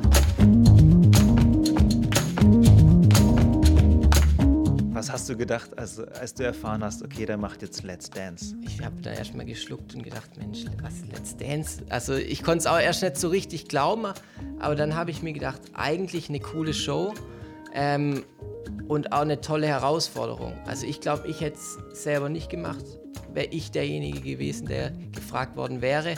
Aber ich fand, also ich stand voll hinter ihm in seiner Entscheidung, weil wir auch viel miteinander geredet haben, weil das ist ja dann schon auch eine Entscheidung. Willst du das jetzt, jetzt von Ninja Warrior, eine RTL-Show, weitergereicht zu Let's Dance? Was kommt danach? Dschungelcamp so ungefähr. Gibt's ich ich wollte es gerade nicht sagen, aber. Genau, es gibt halt so ein paar Stimmen, wo du dann, oder auch in der Kletterszene jetzt, wo du dann sagst, ja, Moritz ist es nicht mehr der Kletterer, Moritz ist jetzt der Tänzer und der Ninja Warrior. Aber ich meine, warum soll man sich nicht vor so tollen neuen Herausforderungen stellen? Und deswegen war es ziemlich cool, ja. Hast du irgendwie mal gemerkt, dass er ein besonderes Talent hat beim Tanzen? Oder? Also auf der Tanzfläche, jetzt abends im Club nie direkt, aber er hat schon immer ein sehr, sehr gutes Bewegungsgefühl gehabt. Also sei es jetzt irgendwie beim Skifahren ein Rückwärtssalto, Vorwärtssalto oder auch beim Turnen, ähm, Trampolinspringen, da war er schon immer viel, viel besser, was, was so Bewegungsgefühl an sich angeht. Und deswegen habe ich gedacht, kann das schon was werden. Ja. Wie gut kannst du tanzen? Oh, huh, also Rhythmusgefühl geht wirklich gegen null, also auch total unmusikalisch. Mal irgendwie acht Jahre lang Klavier gespielt, aber das war jetzt nicht wirklich eine Freude für mich und deswegen tanzen eher nicht so gut. Ich tanze total gern, aber ob es jetzt gut, ob es gut ausschaut, weiß ich nicht. Hat er dir ein paar Tricks gezeigt noch? Er hat mir ein paar Tricks gezeigt, aber jetzt sind wir gemeinsam sogar in einem Grundkurs tanzen. Ähm, in Backnang hier hat der Anjay Siebes heißt er, glaube ich, genau, aber der war auch Profi bei Let's Dance Und der hat eben die Tanzschule und da sind wir jetzt gemeinsam mit unseren Freundinnen am Tanzen und das macht wirklich Spaß. Also hätte ich nicht gedacht, dass mir das so viel Spaß machen kann. Dann doch, ja. Also doch nochmal den Grundkurs dann, oder? Der Moritz macht jetzt auch nochmal einen Grundkurs, weil er hat natürlich die Tänze schon alle irgendwie mal getanzt, aber immer nur eine Choreo. Und halt nicht so wirklich die einzelnen Schritte und das auch mal über mehrere Wochen hinweg. Und deswegen ja, ja, vertanzt er sich da schon auch ab und zu. Wie würdest, wie würdest du denn diese sportliche Leistung ähm, ja, beurteilen, die er da ge gemacht hat, also die er da absolviert hat irgendwie bei Let's Dance? Weil es ist ja, man hört ja da von vielen irgendwie, die sagen, okay, ich hatte das nicht so hart in Erinnerung. Ich hätte nicht gedacht, dass Tanzen, also gerade auf dem, auf dem Niveau so heftig sein kann. Ja. Was, was glaubst du da? Also es ist brutal viel Arbeit und es ist auch, also da steckt auch, ich habe meinen Bruder, gut, ich kenne jetzt ja wirklich auch lang und auch wie er trainiert und auch bei der Wettkämpfe und so, aber ich habe ihn noch nie so ehrgeizig gesehen wie dann bei Let's Dance, wo er gesehen hat, okay, hier kann wirklich was gehen. Also am Anfang war das eher so ein Reinschnuppern, aber dann hat es bei ihm echt einen Schalter umgedreht und er hat dann also so wirklich richtig viel und strukturiert und dann alles gegeben, um da möglichst weit zu gehen. Und deswegen war das richtig viel Arbeit. Also die haben wir dann am Ende 10, 11 Stunden am Tag trainiert, also wirklich von morgens bis abends unermüdlich. Und das habe ich davor so noch nie von, von ihm gesehen. Ja. Hat es irgendwie was mit seinen, ich sage es mal, Kletterfähigkeiten gemacht? Weil wenn du dann 10, 12 Stunden am Tag trainierst, dann bleibt wahrscheinlich relativ wenig Zeit noch oder Kraft und Energie noch irgendwie übrig, dann so an deinen anderen Skills so ein bisschen zu arbeiten. Ja, also da war, er hat sich schöner, glaube ich, vorgestellt, dass er da auch noch irgendwie seine Kletterform aufrecht halten kann aber da war nichts mehr. Also da war wirklich nur noch Tanzen und, und sonst aber auch nichts. Und kurz danach, nach den Let's Dance-Aufzeichnungen, war er dann auch schon Ninja Warrior. Also der Moritz ist dann im Prinzip nach dreieinhalb Monaten Kletterpause dann auf, ja, zu Ninja Warrior gegangen. Ja.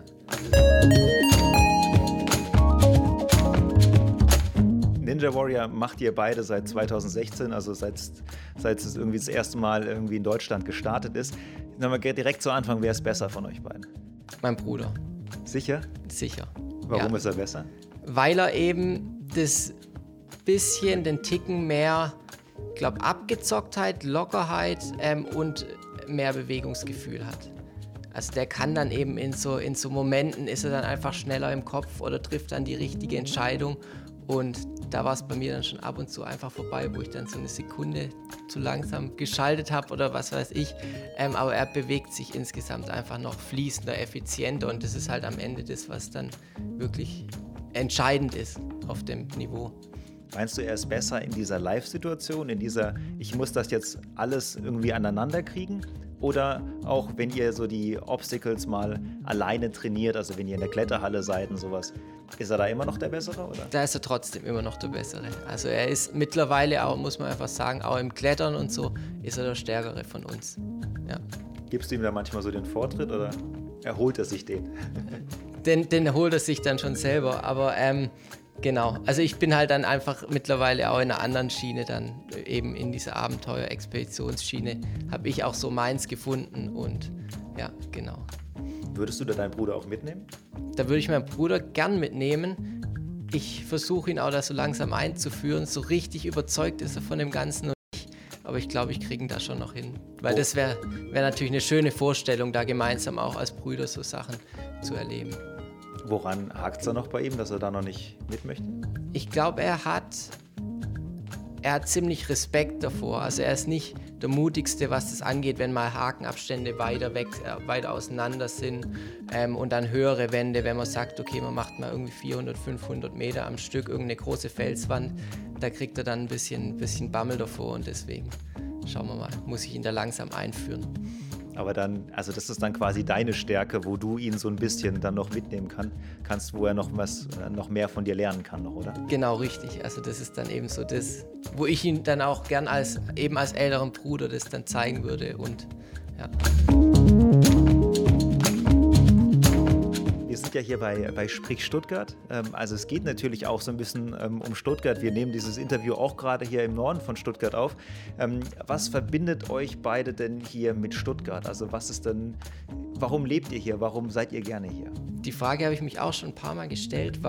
warum denn, warum denn gerade Stuttgart? So genau kann ich es gar nicht beantworten, aber es ist für mich einfach Heimat. Also das habe ich jetzt auch gemerkt von, wenn du von langen Expeditionen nach drei, drei, dreieinhalb Monaten wieder zurück nach Stuttgart kommst, da freue ich mich wahnsinnig drauf. Und das mögen jetzt zum einen natürlich gerade die, die Familie und Freunde sein, aber zum anderen fühle ich mich hier einfach irgendwie geborgen und aufgehoben.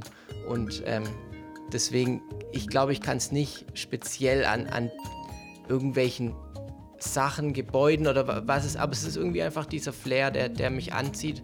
Und mich hat es zum Beispiel auch noch nie weggezogen aus Stuttgart zum Studieren oder so. Also ich glaube, das ist einfach dieses Gesamtpaket. Was würdest du denn mit deinem Bruder gerne hier noch machen in Stuttgart, was ihr einfach noch nicht geschafft habt? Was wir hier noch nicht geschafft haben, ach, es gibt noch so ein paar coole Gebäude, wo man sich gut vorstellen könnte, mal hochzuklettern, um irgendwelche... Ich habe gerade gedacht, um sag bitte nicht an Gebäuden hochklettern oder so. an, das darf man ja fast nicht sagen, aber wir haben es schon teilweise probiert, auf dem Tagblatturm irgendwie okay. bei Nacht, da Nacht- und Nebelaktion hochzukommen. Das haben wir noch nicht geschafft. Ist natürlich jetzt auch nicht ganz legal. Aber irgendwie, wenn man dann mal, vielleicht auch mit einer Genehmigung oder irgendwo halt auf, auf, auf schöne Gebäude und da ein cooles Bild machen oder so, das hat natürlich schon, schon seinen Reiz. Sagen wir mal ganz kurz, welches Gebäude eignet sich denn richtig gut zum Klettern? Also auch, wo man jetzt sagen kann, okay, das sind vielleicht ansatzweise noch ganz gute Griffe irgendwie. Da gibt's, ah, das ist beim, in Cannstatt gibt es einen so großen alten Industriekran, der so ziemlich cool mit seinem Ausleger auf den Neckar rausgeht. Und da natürlich dann frei hängend irgendwie so an einem Arm über dem Neckar drüber und im Hintergrund dann das Stadion oder so und das Mercedes-Benz-Museum. Das wäre was, also das wäre so ein Motiv könnte man sich gut vorstellen. Das äh, klingt auf jeden Fall äh, spektakulär, muss ich sagen. Und ähm, ja, äh, gucken wir mal, vielleicht lässt sich irgendwie sowas ja mal irgendwie äh, realisieren, aber äh, schauen wir mal. Ne? Also am besten, das hat jetzt gerade keiner gehört. Ne? genau. ja, sehr cool. Ähm, ich bin gespannt. Äh, über dich gibt es auch noch äh, viel zu erzählen. Du hast es schon so ein bisschen ähm, anklingen lassen. Also Grönland-Expedition und da werden noch weitere Expeditionen ähm, auf jeden Fall kommen. Äh, hören wir dann in einem separaten Podcast. Noch eine ganz kurze Frage. Als ich in der Vorbereitung auf euch beide, irgendwie sind mir so die, die Huberburen irgendwie so direkt äh, in die Gedanken gekommen ist es so ein bisschen so ein Vorbild für euch oder wollt ihr gar nicht mit denen verglichen werden oder seid ihr einfach komplett anders als die? Also wir waren früher immer beide ziemlich große Fans von der Hugo Burm. Also das war der Grund, warum wir uns die Haare lang wachsen lassen haben, weil die auch immer ganz lange Haare hatten und so. Deswegen, also ich glaube, wir hätten nichts dagegen, wenn wir dann vielleicht mal irgendwann die Hansburms sind. Ähm, also alles gut. Ja. So, das war das Best Buddy Gespräch mit deinem Best Buddy und auch mit deinem Bruder. Mhm. Ähm, Du hast gerade gesagt, als wir über die Huberbohren gesprochen haben, hast du, habe ich geguckt, dass du so ein bisschen genickt und auch mit den, mit den Haaren. Wie lang waren die Haare bei euch dann? Ja, schon so bis zu den Schultern auf jeden mhm. Fall. Also ich hatte blondes, glattes Haar. also man hat oft gedacht, äh, da sitzt ein Mädchen irgendwie. Ähm, Philipp, dunkle Haare aber auch, ja, bis zu den Schultern. Und es gab schon die ein oder andere Situation, wo wir dann aufs Mädchenklo geschickt wurden und nicht aufs Männerklo. Das war dann teilweise ein bisschen unangenehm. Ähm, ja, aber für uns war das cool. Wir, ja, bei Kletterern war das irgendwie ein Stück weit normal. Ja.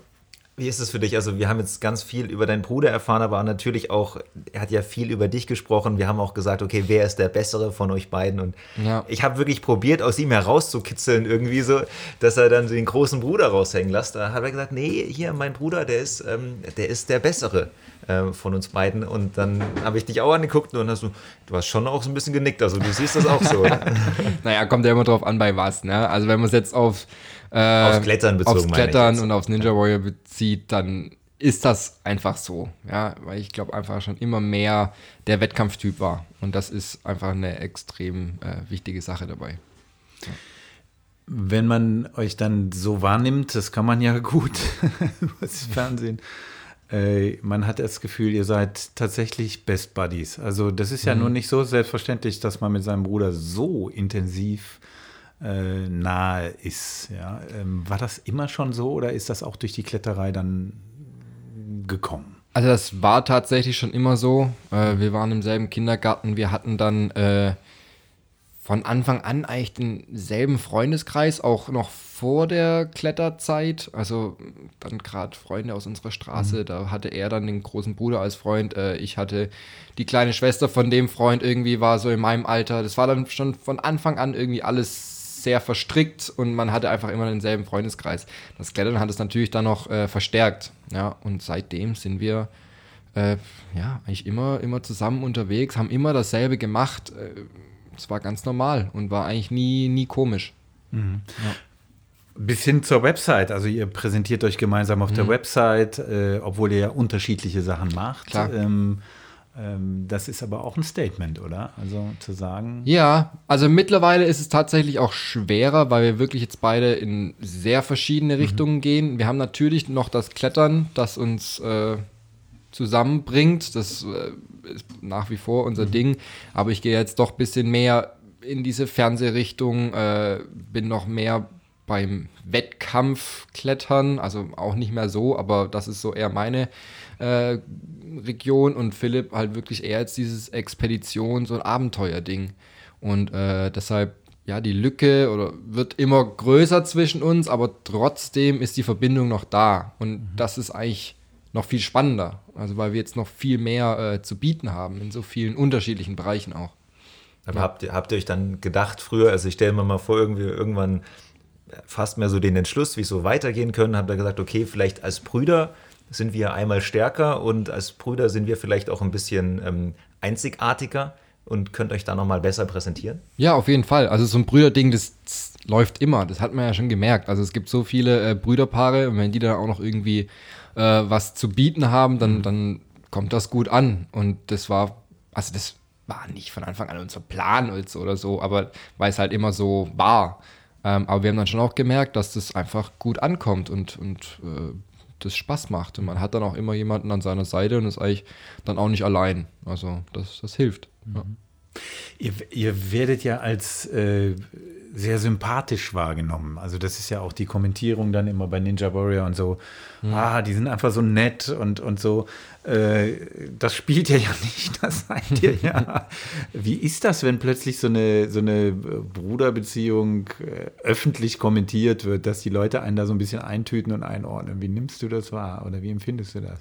Ähm, es ist eigentlich gar nicht komisch, weil es ist halt tatsächlich so. Also wenn das jetzt irgendwie nur eine Show wäre, hier äh, die Brüderliebe irgendwie so zu spielen, ähm, das wäre komisch und dann würde es auch niemals so rüberkommen. Äh, und da es tatsächlich so ist, dass wir schon immer so eine sehr gute Verbindung haben, äh, kommt es eben wahrscheinlich auch so authentisch rüber. Ja. Weil das authentisch ist. Ja, Genau. so einfach ist das. Was ich, was ich ganz witzig fand, als ich deinen Bruder besucht habe, ähm, du wohnst ja in Möhringen. Das Ja. heißt, du wohnst wirklich so ganz im Süden. Andere Seite. Und er wohnt wirklich ganz im Norden. Gefühlt ist es die größte Distanz, die man in Stuttgart irgendwie zwischen ein Brüderpaar bringen kann. Ja. War das bewusst? Nein, war absolut nicht bewusst. Ich meine, äh, wir sind beide in Möhringen aufgewachsen, ähm, sind dann zusammen in das alte Haus von unserer Oma gezogen, haben dort eine WG gegründet, ähm, haben dann dort zusammen zwei Jahre gewohnt. Äh, dann hat Philipp eben äh, seine Freundin kennengelernt oder ist dann eben nach zwei Jahren zu ihr gezogen. Und das war eben in Stammheim. Da hat sie äh, eine Wohnung und so kam das. Aber das war jetzt nie geplant, dass wir so weit auseinander wohnen. Und es war am Anfang auch wirklich komisch für uns, weil wir bis dahin wirklich immer zusammen gewohnt haben. Ja. Und am Anfang war es seltsam, aber irgendwann äh, war es auch okay. Da hat jeder so ein bisschen sein Ding gemacht. Ja. Wie oft trefft ihr euch jetzt noch? Ah, kommt immer drauf an. Also jetzt gerade, wenn Philipp äh, da für sein Staatsexamen gelernt hat, war es vielleicht ja, trotzdem wahrscheinlich einmal die Woche. Ähm, man versucht schon so oft wie es geht eigentlich dann zusammen zu trainieren oder einfach sowas zu unternehmen. Und zu telefonieren oder irgendwie sowas, ist das dann Ja, also relativ oft noch zusätzlich? oder? Ja, sowieso. Also es gibt eigentlich immer was zu besprechen, da wir eben halt auch die Hans-Brüder sind. Äh, gibt es immer irgendwas, wo man drüber quatschen kann. Ähm, deshalb, ja, wir haben ständig Kontakt. Ja. Genau, die Hans-Brüder. Das ist, ist eigentlich so das Stichwort. Das würde uns natürlich interessieren, äh, wie das dein Leben verändert hat. Also ich kann mir vorstellen, in dem Moment, äh, wo ihr in der Show wart, hat sich da mächtig was verändert. Was hat sich verändert aus deiner Sicht? Einmal jetzt äh, sportlich reden wir vielleicht noch drüber, das kannst du besser als ich, Martin. Äh, aber jetzt auch in der Persönlichkeit. Wie ist das, wenn man plötzlich in der Öffentlichkeit steht? Ähm, ja, es hat natürlich schon einiges verändert. Was man als erstes merkt, sind so, so soziale Medien. Das ist ganz klar. Ähm, aber auch wie Philipp so, so nett teilweise sagt, es ist dann schon cool, wenn man irgendwie auf der Straße unterwegs ist und man merkt so irgendwie so die Blicke von vielleicht so einem kleinen Mädchen, das einen dann doch erkannt hat und dann so ganz schüchtern äh, sich hinter ihrer Mama versteckt und mit ihr tuschelt und sagt, ah, sind das nicht die zwei? Das ist schon cool, das ist ein super schönes Gefühl. Deshalb äh, gibt es eigentlich nichts Negatives, keine negativen Veränderungen. Also ähm, es hat natürlich auch Vorteile, bekannt zu sein, ähm, bietet M- Möglichkeiten. Ja, welche? Genau. Äh, natürlich kriegt man Angebote, ne? Also äh, sei es irgendwie Werbung oder hier einen Podcast, ne? Also es entwickeln klar. sich sehr, sehr schöne und spannende Dinge ähm, daraus und äh, es macht einfach Spaß. Ich wollte noch fragen, wie das, ähm, wie das eben, also nochmal auf den sportlichen Aspekt äh, zurückzukommen, ähm, wie das in der Kletterwelt wahrgenommen wird. Also, dass du jetzt, äh, also Ja. du wirst ja hauptsächlich mal jetzt nicht mehr als Kletterer gesehen, sondern als, als Ninja, Ninja Warrior, Warrior, und ja. auch noch als Tänzer, da kommen wir gleich noch Ja. drauf zu sprechen. Wie wird das in der Kletterszene wahrgenommen und auch von deinen Freunden, wenn wir nochmal einen Blick oben aufs Kletterzentrum, also wie sehen die das? Also bei meinen Freunden ist ganz klar, ich bin immer noch der Alte, ich bin immer noch der Kletterer. Ähm, aber jetzt waren wir neulich auch am Fels und dann kommt irgendwie so eine Fa- Familie vorbeigelaufen und sagt, hey, was machst denn du hier? Hier ist, gar kein Wasserbecken, hier sind gar keine Stangen. Äh, was machst du hier? Und das, so Sprüche muss man sich dann doch oft anhören, weil ich ja wirklich nicht mehr als Kletterer gesehen werde, sondern jetzt eher ja, aus Ninja Warrior Sicht oder Let's Dance Sicht. Äh, das macht mich ein bisschen traurig, muss ich ehrlich sagen, ähm, dass die Leute doch so schnell vergessen haben, wo ich eigentlich herkomme. Ähm, auf der anderen Seite, meine Freunde wissen, wer ich bin, wo ich herkomme, deshalb äh, ist mir das eigentlich auch wurscht und das muss man halt auch wissen, wenn man bei sowas mitmacht und äh, dass das passieren kann. Klar, wird man natürlich eingetütet Ja. äh, und so wahrgenommen. Jetzt haben wir ja schon so ein, das hat dein Bruder ja auch nochmal gesagt, irgendwie äh, Let's Dance kam dann in dein Leben. Wie war das? Also bei Ninja Warrior hast du gesagt, da habt ihr euch selbst beworben. Ich nehme an, bei Let's Dance hast du dich nicht in einem Online-Formular eingetragen, sondern gar nicht. Ja. dann, da kam jemand auf dich zu. Ähm, wie ist das abgelaufen? Wie sind die auf dich gekommen und haben gesagt, okay, der bewegt sich so geschmeidig, den müssen wir mal tanzen lassen. Also zum einen muss man sagen, das sind ja beides RTL-Produktionen. Äh, Ich glaube, daher kam das schon irgendwie. Wie genau, das weiß ich selber nicht. Auf jeden Fall kam halt irgendwann die Mail so, hey, äh, wie schaut's eigentlich aus? Hätte der Moritz eventuell Lust, bei Let's Dance teilzunehmen? Okay, krass, warum jetzt ich, ne? Ist das nicht eine Promi-Veranstaltung? Ähm, das waren so die ersten Gedanken, wo ich dachte, okay, das ist jetzt schon ein bisschen komisch. Also eigentlich, ich bin Sportler, ich mache halt dabei Ninja Warrior mit, aber dass ich jetzt quasi so einen Promi-Status habe, das äh, habe ich nie gedacht. Und deshalb, Kanntest du die Sendung vorher? Also hast, Let's Dance kannte ich, aber habe es nie irgendwie... nicht äh, ja, so geschaut, bewusst genau, geschaut, So jede genau. Woche, wer kommt weiter Nee, so. auf gar keinen Fall. Das, weiß nicht, ich fand die Show immer sehr kitschig. Ist sie auch, absolut. Ähm, aber jetzt, wenn man mal dabei war, ist krass. Also mir war auch von Anfang an bewusst, als diese Anfrage kam, dass ich es cool finde, einfach eine neue sportliche Herausforderung zu haben. Und man hört ja wirklich dann von allen Seiten, dass es einfach eine krasse Herausforderung ist. Es ist jetzt nicht nur eine Show, äh, wo du irgendwie den, den Hampelmann machst, sondern du, du hast da vier Tage die Woche krasses Training, je nachdem, wie du es natürlich auch willst. Ja? Äh, und dann einmal Generalprobe am Donnerstag und dann freitags ist die Live-Show. Und äh, das heißt, also das müssen, das müssen wir mal klären. Konntest du vorher tanzen? Naja, ich glaube, jeder kann ein Stück weit tanzen, ne? aber Nee, so halt in klassisch, seinem ne? Rhythmus. Also, hast du Ja, Standardtänze. Ich meine, hatte in der 10. Klasse hatte ich so einen Grundkurs hier bei Burger und Okay. Schäfer.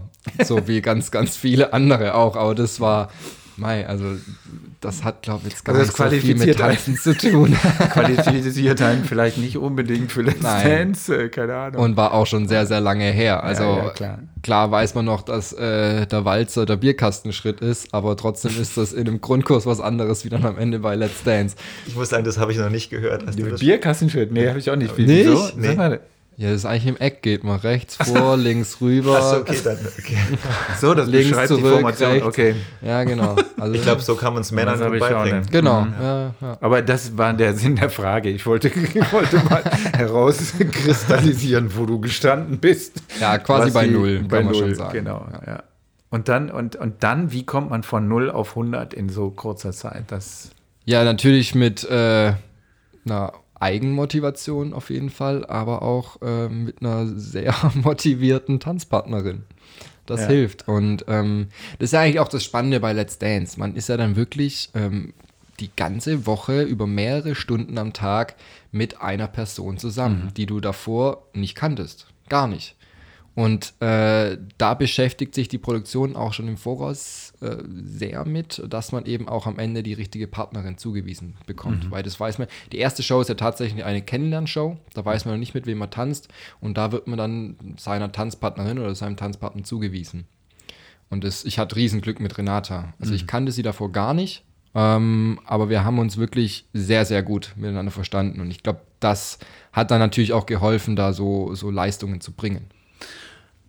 Leistung, das technische Können, aber dann dieses rhythmische Gefühl. Also da wird ja nicht nur, ich meine, ich selber Hoche und so, die bewerten ja, nicht das Nein. Handwerk. Das Handwerk ist für die Emotion. Genau. Und äh, wusstest du, dass du das hast, dass du Bock darauf hast, dich auf diesen Rhythmus, auf dieses Fließen einzulassen? Ähm, also Rhythmusgefühl war wirklich eins der schwersten Punkte, das zu lernen, tatsächlich. Also ich bin wirklich nicht musikalisch und äh, selbst im Rhythmus klatschen war teilweise schwer. Also das war eine sehr große Herausforderung und auch diese, diese Emotionen rüberzubringen waren am Anfang seltsam, weil es natürlich auch, hey, du, du kommst in das erste Training, siehst da deine Tanzpartnerin und dann heißt es gleich so, ja, hier, äh, streich mir den Rücken runter und dann so quasi ein Klaps auf den Arsch. Aber du kennst die Person eigentlich noch nicht wirklich. Und da dann auch eben diese Emotionen zuzulassen, die dann auch noch nach außen zu tragen, das war schon nicht, schon nicht so einfach am Anfang. Ähm, aber dadurch, dass das dann halt auch wirklich auf einer professionellen Basis ist und man weiß, okay, das ist, das ist die Show, das gehört dazu, äh, hat es dann auch Spaß gemacht. Also das war dann gar nicht so schwer für mich, äh, das zu zeigen. Wie sehr hat dir das geholfen? Also dein, dein ganzes Training vorher, diese Disziplin, die du da ähm, hattest, auch beim, ich sage es mal, beim Klettern, bei deiner, in deiner Jugend, wir haben da über deine Erfolge Ja. schon geredet, da ist ja sehr, sehr viel hinten dran. Konntest du das irgendwie so diese, diese Arbeitsmoral transferieren aufs Tanzen? Extrem. Also ich glaube, ohne äh, den Leistungssport wäre das nicht so ausgegangen, wie es jetzt ausgegangen ist. Äh, das ist einfach sehr, sehr hartes Training. Man braucht ein extremes Durchhaltevermögen, ähm, weil man lernt wirklich von 0 auf 100 was komplett Neues. Ähm, und ist da auch eine Situation ausgesetzt, die es einem auch nicht so leicht macht, eben mit einer Profitänzerin, äh, die dann am besten auch noch aus Russland kommt und da äh, ja, trainiert hat. Und Tänzer sind eh sehr, ähm, sagt man, nicht emotional, aber ja. Also da geht schon ab und da muss man sich einiges anhören. Und ähm, man steht natürlich auch ein Stück weit unter Druck. Man möchte natürlich seine Tanzpartnerin nicht enttäuschen. Man möchte da das Bestmögliche auf ein Parkett bringen. Ähm, und dann geht es da schon ab. Da, da, ja, also muss man sich schon auch einiges anhören. Aber da hat es natürlich extrem geholfen, dass ich äh, schon weiß, wie, wie man hart trainieren kann. Ja. Aber jetzt nochmal, ich habe dich vorhin gefragt wegen, wegen Ninja Warrior, wie Ja. das in der Kletterszene wahrgenommen wurde. Ja. Wie wird denn sowas wie Let's Dance da wahrgenommen? Also bist du dann bei denen jetzt irgendwie unten durch? Ich meine das nicht bei deinen Freunden, aber Mhm. jetzt in der, in der Szene, die ja doch ein, großer Kontrast Mhm. eigentlich ist zu diesem, zu dieser Glitzer und Glamour und ja. äh, hier schicke Kleider und alle möglichen hin zu eher so ein bisschen, ähm, ja, wie soll ich sagen, eher so ein bisschen naturverbundener. Und, ja, ist, wenn du es Ja, ist ja sagst, tatsächlich ja, ist so. Ja, ähm, Also, wie, wie ist das? Ähm, also ich hatte auch tatsächlich ein bisschen Angst davor, dass es äh, nicht gut ankommt in meiner Szene. Ähm, Aber es war genau das Gegenteil. Also ich habe eigentlich wirklich nur positives Feedback bekommen. Ähm, zum einen glaube ich auch, weil ich mich nicht ganz blöd angestellt habe. Wenn ich mich da zum Affen gemacht hätte, dann wäre es natürlich so, boah, Moritz, warum machst du das? Ne? Warum machst du dich jetzt hier zum Affen? Ähm, aber die haben halt auch gemerkt, okay, das ist harte Arbeit ähm, und ich weiß nicht, wenn man, ich stand halt komplett dahinter und dann hat es, glaube ich, auch die Szene so wahrgenommen und klar müssen die schmunzeln, wenn sie sagen, ha, der Moritz bei Let's Dance. Ähm, aber ich glaube, eigentlich sind auch ganz viele neidisch und hätten selber mal so eine Chance. Also ich glaube, das Ja, und ich auch glaube, mittlerweile wird auch das ja wahrgenommen, dass in dieser Show ähm, etwas Professionelles passiert. Ja. Also das ist ja nicht einfach Ja. nur, um Leute irgendwie äh, vorzuführen oder sie zu Genau. benutzen, um irgendwas zu erreichen, sondern tatsächlich ist es ein Wettbewerb Ja. und das wird ja auch so wahrgenommen. Natürlich mit als Show und das ist ja auch, ist Klar. warum denn nicht? Also ich meine, so funktioniert Fernsehen, da ist muss man ja nichts gegen haben. Wenn der Kern finde ich, funktioniert. Und Genau. das ist bei der Sendung ist das so. Ja, ist auch bei Ninja Warrior ist es ja auch so. Also ich meine, da wird ja auch Show drum gemacht und Natürlich. deswegen gibt es die Sendung ja nur. Ja. Aber der Kern ist, ist echt und Ja. das merkt man, glaube ich. Das merkt man auch bei Let's Dance. das, das war auch für mich ein, der ausschlaggebende Punkt eigentlich, dass es wirklich professionell ist und da es wirklich um Leistung geht. Sonst hätte ich, glaube ich, nicht bei so einer Show mitgemacht.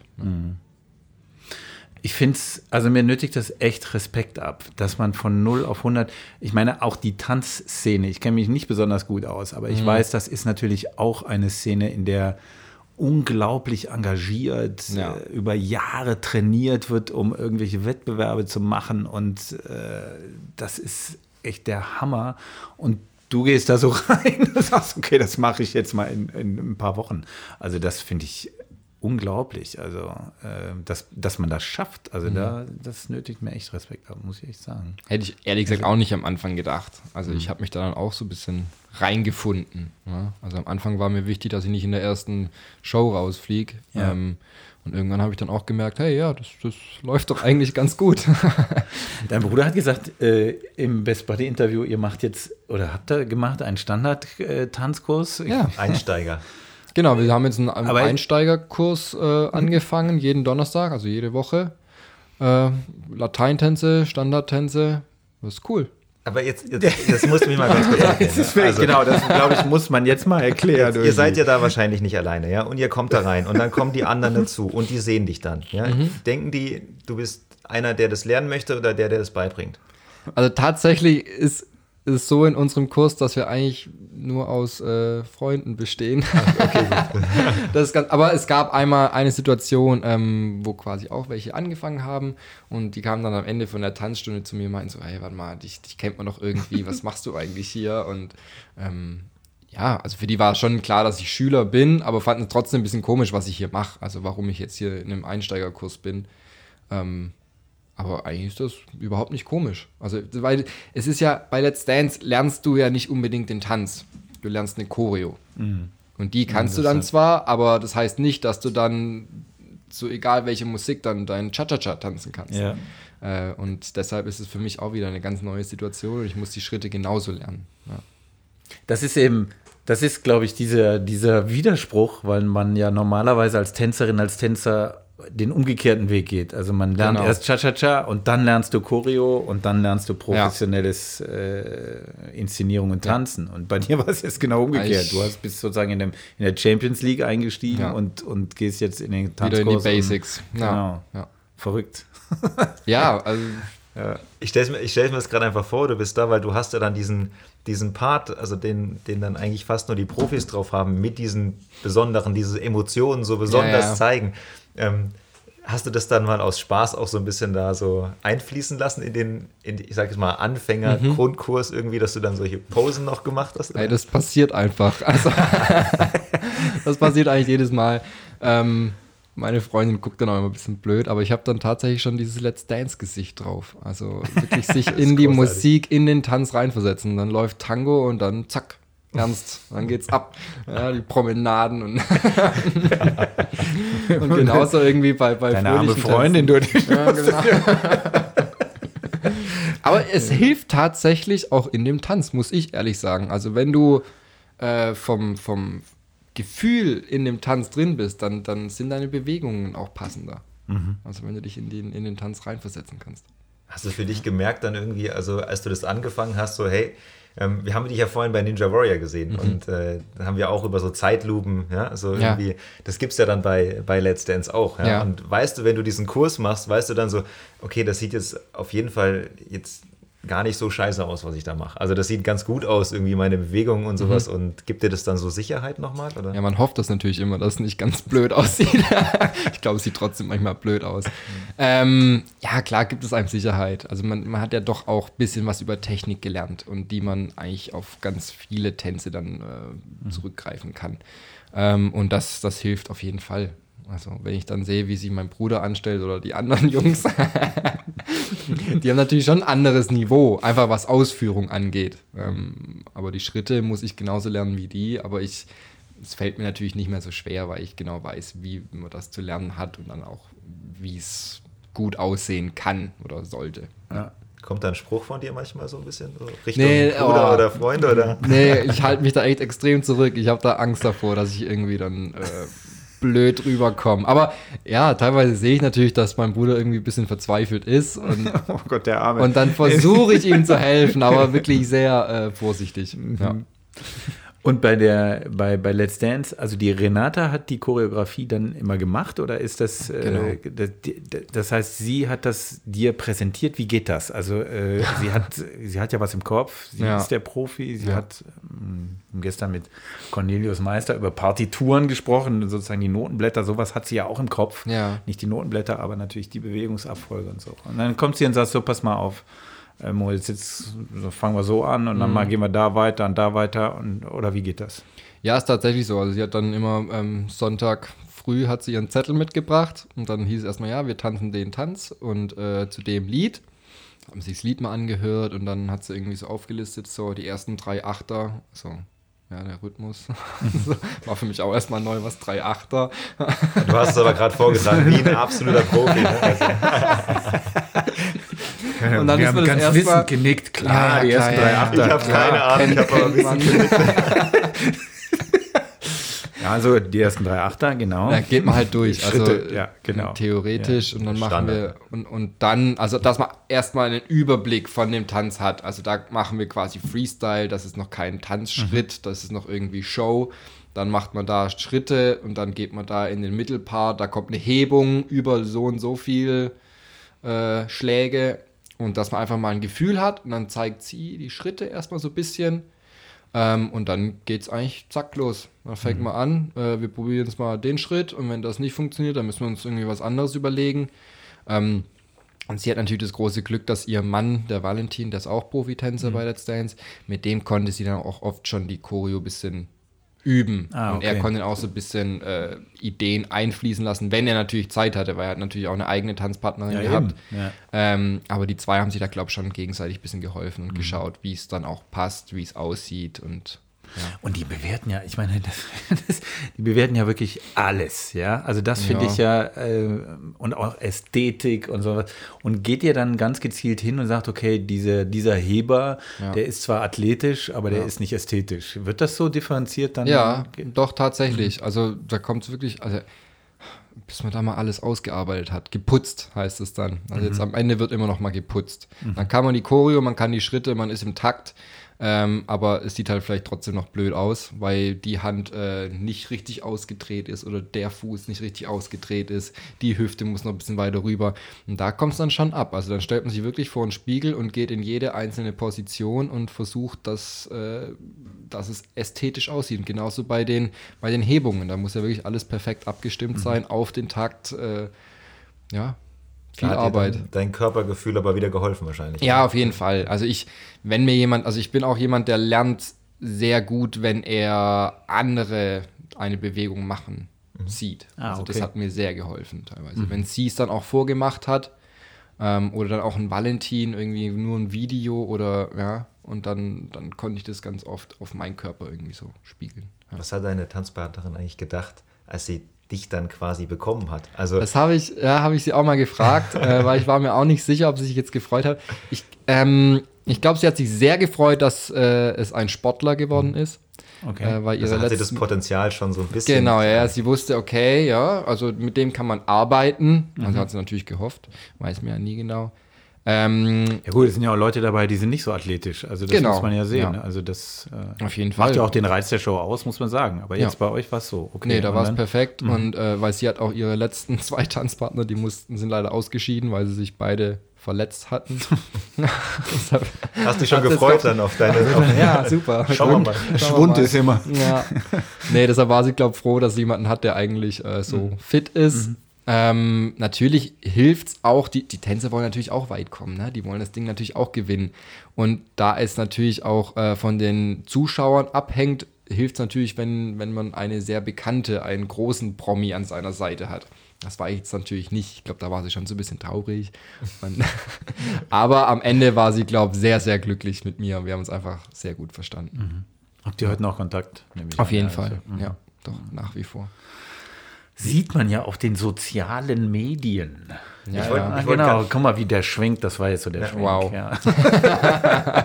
Ich wollte ganz kurz noch eine Frage, und zwar, ähm, du hast vorhin über das harte Training gesprochen und alles, ja, aber wie hat sich dein Körper in der Zeit verändert? Weil Oh, du gute bist Frage, ja eigentlich stimmt. schon, du bist ja eigentlich, sagen wir mal, eher so, Klettern ist ja schon eher irgendwie Oberkörper, Oberkörper, Arme, ja. Unterarme, Griffkraft, haben wir schon beim, beim Klettern und beim Ninja Warrior drüber gesprochen. Jetzt ist Tanzen natürlich mal, Hebefiguren gibt's, ja, Klar. aber ähm, wie hat sich dein Körper verändert? Also das Auffälligste war eigentlich bei den Outfits, bei den Kostümen. Sie werden ja im Maß gefertigt. Und nach den ersten zwei Wochen mussten die Schneiderinnen nochmal neu Maß nehmen, gerade was äh, Brustumfang angeht, äh, weil ich da einfach extrem abgebaut hatte. Ähm, an Gewicht habe ich tatsächlich nicht verloren, also scheinbar habe ich es dann irgendwie in den Beinen mehr bekommen oder so. Ähm, also mir persönlich ist jetzt nicht krass aufgefallen, aber manchmal habe ich schon gehört, wow, Moritz, du bist ja echt schlank geworden, gerade obenrum, weil es natürlich eine ganz andere Belastung Ja, ist. Ne? andere Es geht Belastung. schon, schon mehr auf die Beine wie jetzt auf den Oberkörper. Bist Ja. du zum Tänzer mutiert? zum Tänzer mutiert. Ja, ja. Ja, schon. Ja, also, Ja, ja, ja. schon ein Stück weit. Ja, kann man, kann man Es ist, sagen. denke ich, also auch oft, äh, wenn man Balletttänzer sieht, äh, Mhm. die haben ja, die sehen ja anders aus als Leistungssportler, sind aber total Die trainiert. topfit. Ja. Und man muss ja auch Training machen ohne Ende. Klar. Sehen aber immer im Brustumfang tatsächlich nicht so Ja. ähm, Ja. Ausgeprägt. Aber eine super Haltung. Ne? Absolut, Genau. klar. Hat sich das, hast du das gemerkt irgendwie? Weil ich glaube, Ja. beim Klettern ist es ja auch, Du fällst, du fällst ja so ein ein, bisschen so ja. Schultern nach vorne, weil Ja. einfach alles sehr rückenlastig ist irgendwie so und dann vielleicht öffnet Nee, sich nee, das hat sich auf jeden Fall äh, bemerkbar gemacht. Also, was auch immer hilft, das muss man echt sagen, sind diese Outfits. Also diese Kostüme, die man anhat dann in der Show, die machen einen immer so schön aufrecht und man geht auch ganz anders. Also das hat schon geholfen. Ja. Nee, und auch einfach, ja, das ist dann auch wieder Technik, ne? Ästhetik, Ausdruck und äh, das sieht einfach blöd aus, wenn man einen Buckel hat Ja. und dann irgendwie da versucht zu tanzen. Das Aber bei den Outfits hast du kein Mitspracherecht. Das hat man für dich gemacht wenig. oder wenig? Oder Ja, mir war es eigentlich also- auch egal. Ich habe das Renata machen lassen. Ich dachte, das wird schon passen. Das gehört dazu. War Absolut, das ist am ja Anfang, Thema. aber, ne? ja. Also reden die Leute ja auch drüber. Klar. Aber das fand ich auch sehr spannend, wirklich, diese Kostüme, weil man schlüpft jedes Mal in, in ein anderes Kostüm, in ja, Ja, und eine auch andere äh, Rolle. Das hilft dann wahrscheinlich auch, oder? Entschuldigung, dass ich dich unterbreche, aber wenn Extrem. du dann, dass du dann auch so ein bisschen in einem anderen Film Ja, ja, bist, ja. einfach anderes Kostüm und dann. Ich glaube, das ist wie bei. Schauspielern. Es ist immer was anderes, wenn du dann letztendlich in dein Kostüm auch schlüpfst. Ich glaube, das macht es immer noch mal leichter. Ja. Ja, und die Show. Also ich finde, äh, äh, diese Lichtshow, die ist Ja. ja unglaublich äh, eindrucksvoll. Äh, jetzt hast du gesagt, das übt ihr genau einmal oder was? Ein Tag? Äh, Mm, Also wir haben einen Tag, das ist der Donnerstag. Und man Ja. trainiert ja von Sonntag bis Mittwoch.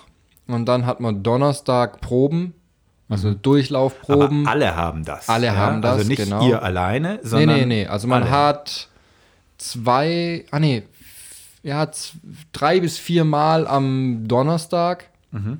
und dann noch einmal am Freitag Generalprobe. Und Und dann, das war's. das war's dann im. Und äh, der Donnerstag ist schon mit Licht und allem drum und dran oder ist, wird das ja, da wird es gerade eingestellt, genau. Ja. Also die Ja, schauen eben, natürlich deswegen dann, wie kannst es du also passt. dann nicht äh, im, im finalen Setting kannst du also nicht üben, sondern das Nur in der Generalshow. Gener- Da ist es dann, also einmal hast du es, Krass, so wie es dann auch letztendlich ist eigentlich. schon hochprofessionell, muss man Weil echt sagen. Also, das was die da äh, im Studio auf die Reihe bekommen, das ist schon sehr beeindruckend. Ja. Wie ist es, jede Woche bewertet zu werden? Genau, Also so richtig krass bewertet zu werden. Und zwar nicht, da geht es ja dann, das geht, das ist ja auch viel der eigene Ausdruck dabei. Also Mhm. da wird ja auch viel, das heißt zwar meistens nicht so, aber es wird auch Persönlichkeit, eigentlich wirst du bewertet. Ja, ja. Dein Tanzen, aber auch vor allem du. Ja. Wie ist es? Es wird ja dann auch, da, da fällt ja auch mal der ein oder andere Spruch und es ist ja natürlich Fernsehen, es muss natürlich Ja, auch ein bisschen ja auch dazu, Effekthascherei, gehört alles dazu, aber das ist, wie hast du es für dich wahrgenommen? Also am Anfang war mir das eigentlich völlig egal, was die sagen. Ich war da für mich, ich habe da mein Ding gemacht, ich hatte Spaß daran, fand es cool, die Chance zu haben. Aber irgendwann habe ich dann auch gemerkt, okay, also ich bin hier jetzt wirklich äh, gut dabei, ich, ich kann das und ich bekomme das ganz gut auf die Reihe. Und dann sind so, äh, ja, so blöde Sprüche von der Jury tun dann schon auch weh. Ähm, aber ich wusste auch, also man redet ja auch normal mit den Juroren, ne? Also abseits von der Show. Ja. Und da sind die natürlich auch andere Personen ein Stück weit. Und die haben da auch eine gewisse Rolle. Zum Beispiel Herr Lambi, der ist einfach der Böse. Ja? Der, Ja. der, der muss äh, harte Sprüche raushauen. Und äh, dann ist das auch okay. Natürlich tut es teilweise weh, wenn man dann schlechte Punkte bekommt. Aber so ist das. Also gehört halt dazu. Und das weiß man auch von Anfang an. Ähm, und muss man wissen, umzugehen. Ja. Aber es ist nicht so, dass die, dass, dass das total verzerrt. Also ich habe immer das Gefühl, im Kern äh, beobachten die ja sehr professionell, Ja. alle drei. Und, äh, und dann ist dieses Element Show dann obendrauf, Klar. auch von allen dreien. Und das Ja. funktioniert ja auch eigentlich, oder? Wenn man das Absolut. weiß, dann, Ja. dann geht es einem vielleicht nicht ganz so nahe. ja. Ey, die machen das schon gut, die drei. Ja. Jetzt Habt ihr, da, habt ihr da eigentlich auch Kontakt danach dann oder ist das wirklich so auf diese Show dann konzentriert? Ähm, natürlich, ja. Aber jetzt, also man trifft sie halt doch immer mal wieder dann im Fernsehen. Ne? Also das sind ja auch alles RTL-Gesichter ein Stück weit. Ja. Jetzt war ich letzte Woche beim RTL-Spendenmarathon. Ja. Äh, da saß ich dann auf einmal zwischen Roche und Lambi. So ja, wieder. hab ich gesehen. Auf, Also, gepostet, ja. ähm, Ja. Mhm. Man trifft sich schon. Also jetzt richtig Kontakt hat man nicht, Ja. aber ja. Jetzt ging es nach Let's Dance relativ schnell wieder zu Ninja Warrior, Mhm. einfach wegen den Aufzeichnungen. Ähm, du hast gerade gesagt, Körper hat sich verändert. Äh, Training war wahrscheinlich nicht ganz so möglich, Ja. dass man beides parallel macht. Wie war das dann für dich so direkt wieder Ninja zu sein und dieses, ich sag, Tanzding einfach mal wegzuschieben wieder für dich? Also hat sich schon mies angefühlt. Ich war, glaube ich, noch zweimal trainieren, so ein bisschen. Aber das heißt, es ist ja auch kein Training, es ist einfach wieder ein bisschen reinkommen. Und das war schon ein bisschen deprimierend. Also, weil man wusste, okay, was man eigentlich kann. Und dann äh, nach drei Monaten, oder vielleicht, es war vielleicht sogar auch länger, weil ich davor auch nicht viel gemacht hatte. Ähm, das tat schon ein bisschen weh. Aber auf der anderen Seite wusste ich, okay, also ich hatte eine ziemlich coole Zeit und eigentlich ist mir völlig egal, was jetzt kommt. Ich schaue jetzt einfach, was geht, ähm, hab da Spaß und mal schauen, was, was geht eben. Ja. Hat das Tanztraining, hat es irgendwas gebracht? Also ich glaube, wir haben ja vorhin gesagt, irgendwie so, Beine sind immer ein bisschen schwierig so beim Ja. Klettern, ne? aber da sind ja auch, es gibt ja auch Elemente, die Ja. eher so auf ähm, so Explosivität und sowas Mhm. ausgelegt sind. Hat das was gebracht oder eher? Also ich glaube, ich habe tatsächlich echt ein bisschen äh, muskulösere Beine bekommen oder auch einfach ja, mehr Spannung in den Beinen. Äh, und ich habe zweimal 2000 Euro gewonnen bei dieser Megawand. Also vielleicht lag das daran. Ich habe keine Ahnung. Also hat sich schon auch gelohnt. Apropos, was ergibt sich dann aus sowas? Also du bist ja jetzt bei Let's Dance, dann warst du jetzt Ninja Warrior und jetzt, äh, wie geht das jetzt weiter? Was, äh, was wird an dich rangetragen an Ideen? Also Ich kann mir vorstellen, dass vieles, viele was mit dir irgendwie unternehmen wollen. Es gab tatsächlich zwei äh, Angebote, ähm, die jetzt nicht unbedingt in die Fernsehrichtung gehen. Also es gab ein, ein, ein Gastrollenangebot für den Film und es gab eben auch äh, eine Geschichte für eine Moderation. Ähm, da ist jetzt durch Corona leider auch noch nichts äh, draus geworden. Ähm, aber Eine Fernsehmoderation wäre das. Genau, wäre das, ja. Ja. Auch was ganz Neues für mich. Ähm, habe ja keine Ahnung davon. Ich habe zwar schon viele Interviews geführt und so, aber selber moderiert habe ich tatsächlich noch nie. Fand ich aber sehr spannend. Kann man Ähm, lernen. Kann man lernen, hoffe ich Kann doch. Man lernen, wissen Ja. wir. genau. Genau, und äh, das waren so die, die eigentlich die größeren Projekte, ähm, die jetzt laufen oder anlaufen. Und sonst kriegt man natürlich sehr viele Werbeangebote, also gerade was, was die sozialen Medien angeht. Ja, Da kam schon einiges rein dadurch. Ja. Dein Bruder hatte so ein bisschen die Befürchtung, hat er mir verraten, als, als du gesagt hast, na okay, da kam was jetzt von Let's Dance oder sowas. Ne? Es gibt ja noch andere RTL-Shows. Ne? Mhm. Ja. Nicht, dass dann die Reihe ist Ninja Warrior Let's Dance Dschungelcamp oder Genau. irgendwie sowas. Habt ihr da auch drüber gesprochen, oder? Ja, natürlich. Also wir haben auch gesagt, also Moritz, wenn, wenn wir merken, äh, du wirst irgendwie komisch und äh, hochnäsig oder was auch immer, oder du, du, du gehst da gerade in solche Shows wie Dschungelcamp, also dann, dann holen wir dich ja schon zurück. Also das wollen wir nicht und das mussten sie aber bisher noch nicht. Also sie mussten noch kein ernstes Wörtchen mit mir reden, weil ich auch selber ganz genau weiß, ähm, sowas will ich nicht, solche Formate. Ich will schon irgendwie eine sportliche oder andere Herausforderung und mit, mit Niveau auf jeden Fall. Ja. Ähm, mit Niveau, wir reden über Social Media. Du hast ein paar Follower, glaube ich. Ja? weißt du wie viele? So ungefähr. So 65.000. 65k, Ja. sagt man, das ist die Währung. Genau. 65k. Ja, genau. Und ähm, ist man dann damit eigentlich schon Influencer, oder? Du kannst nicht einfach mehr posten, hey, ich bin jetzt hier und äh, mach dies und das. Ich habe gerade einen heftigen Absturz. Genau. Nein, das, das läuft nicht mehr. Du hast diesen blauen Haken hinter dir, ne? ja, und den hatte ich tatsächlich schon nach äh, Ninja Warrior, als ich Last Man Standing gewonnen bin, Okay. mit ja, gut, das 5000. Das heißt, das Followern. hat sich Also, dann relativ, also die, Ja. die ganze, ich sage es mal, Follower-Masse hast du eigentlich während Let's Dance aufgebaut. Ja, also das hat, dadurch hat es einen Riesensprung gemacht, auf jeden Fall. Ach echt? Ich hätte gedacht, durch Ninja Warrior. Ja, natürlich Das ist- auch, jedes ja. Jahr, klar, also auf jeden Fall, aber ich glaube, das wird schon nochmal verdreifacht. dadurch. Okay. Ja. Äh, und bist du jetzt das, was man einen Influencer nennt? Boah, ich finde das schwierig, Influencer. Ich, wahrscheinlich ein Stück weit schon. Klar, ich habe einfach, äh, es, es gibt Leute, die mir folgen und das natürlich auch einen bestimmten Grund habe, weil ich sie vielleicht inspiriere, weil ich ein Vorbild bin. Das heißt ja dann eigentlich Influencer. Ich beeinflusse sie Genau. ein Stück weit. Ähm, aber ich sage eigentlich immer noch, dass ich eher Sportler bin als Influencer. Und Sportler können ja auch Influencer sein. Also Klar. Die meisten sind es auf jeden Fall. Genau, ja. Also ich bezeichne mich jetzt eher als Sportler und nicht als Influencer. Und machst du das dann selbst? Nee. Da gibt es eine Agentur, die macht das für dich oder machst du Nee, das also selbst? Oder, das habe ich mir eigentlich auch gesagt, ich will das selber machen, weil Okay. sonst ist es am Ende vielleicht nicht mehr authentisch, weil ich es vielleicht nicht so machen würde. Ich habe zwar eine Agentur, aber die kümmert sich nicht jetzt um meinen um meinen Instagram-Account. Ja. Das heißt, du machst die Fotos, du machst die Texte, du machst das alles. Das Jo, ist alles. Moritz hier. ja, Okay. auf jeden Fall. Ist eine sehr nette Agentur übrigens. Äh, Ja? Über die haben wir dich ja bekommen. Ja. Äh, Da haben wir ganz offiziell angefragt in Fellbach und Genau. äh, das hat super funktioniert. Ganz, ganz nette Kolleginnen und Kollegen. Kann man bei der Gelegenheit Grüße dorthin einmal sagen. ja. Willst du mehr machen in die Richtung? Also ich meine jetzt, klar, ich meine 65.000 Follower Mhm. ist natürlich extrem viel, aber möchtest du dann irgendwie sagen, okay, ich möchte hier wirklich mehr aufbauen, dass das auch ein richtiges Standbein wird? Also das ist natürlich dann immer verbunden mit, mit mehr Werbung und Klar. allem möglichen. Ist das was, wo du sagst, das wäre was für dich? Ja, doch. Also ich habe mir sehr, sehr schwer getan mit dem Ganzen. Also jetzt da irgendwie regelmäßig was zu posten und auch zu posten, wenn man es jetzt nicht unbedingt will oder das, weil man Lust hat, sondern weil es einfach mal wieder Zeit wird. Ähm, damit habe ich mir sehr, sehr schwer getan. Ähm, mittlerweile habe ich da aber echt irgendwie Spaß dran gefunden und ähm, es hilft natürlich auch immer, wenn man was zu erzählen hat. Und gerade gibt es halt eigentlich auch recht viel, also immer wieder neues Zeug, Fernsehshows und so weiter, das hilft.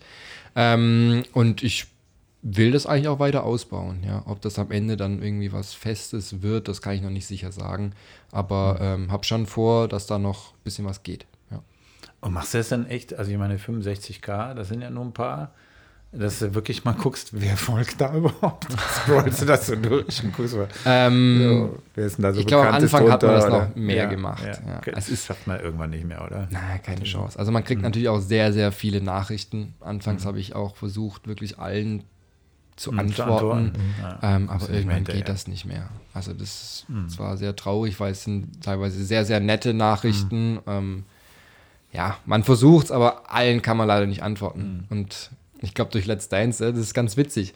Man hat zum einen die Ninja Warrior-Leute und man hat die Let's Dance-Leute und man hat die Kletter-Leute. Also das sind so meine. Haupt-Follower oder Ja. Zielgruppen. Ja.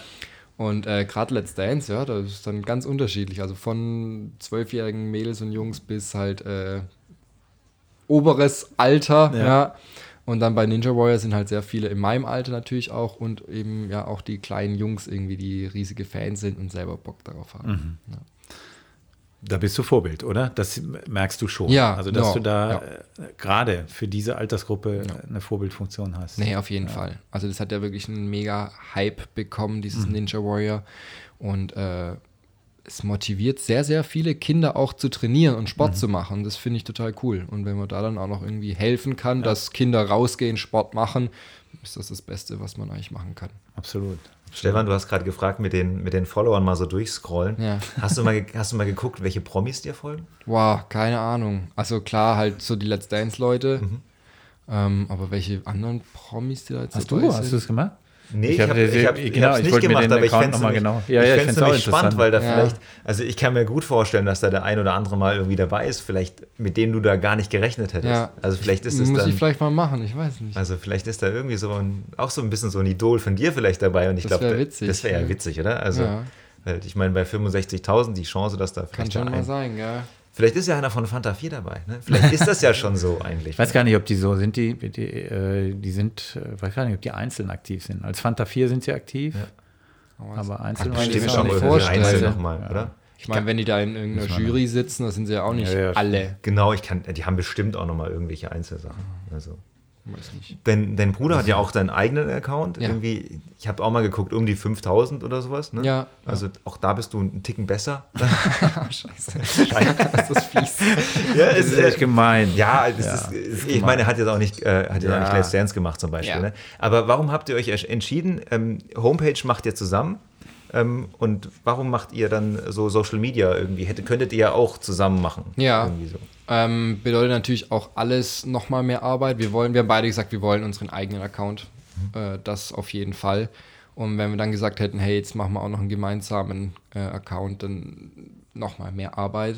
Ja, das Ähm, dauernd absprechen, ja. Genau. Und äh, es gibt halt auch manchmal nicht so viele gemeinsame Projekte. Und das macht es natürlich dann auch wieder schwer, ähm, genug Material zu haben. Ähm, es gibt eine gemeinsame Facebook-Seite, das haben wir am Laufen und natürlich die Website und das reicht uns ein Stück weit. Also klar, wäre es wahrscheinlich gut, noch einen gemeinsamen Account zu haben. Gerade, also ich glaube, mittlerweile läuft eigentlich alles über Instagram, das ist verrückt. Ähm, Facebook aber- ist eigentlich nur noch läuft mit sozusagen. ja, das Also, ist gerade für irgendwelche, weiß nicht, gerade für Firmen oder so, die schauen dann doch gerne mal noch auf Facebook und äh, aber das bedient ihr nicht getrennt, sondern äh, du machst Instagram und hast, haust es gleichzeitig auf Facebook raus, oder? Jein, also kommt drauf an. Also mal, Okay. nee, eigentlich, eigentlich macht man dann schon extra nochmal. Ah, okay. Ja, ja.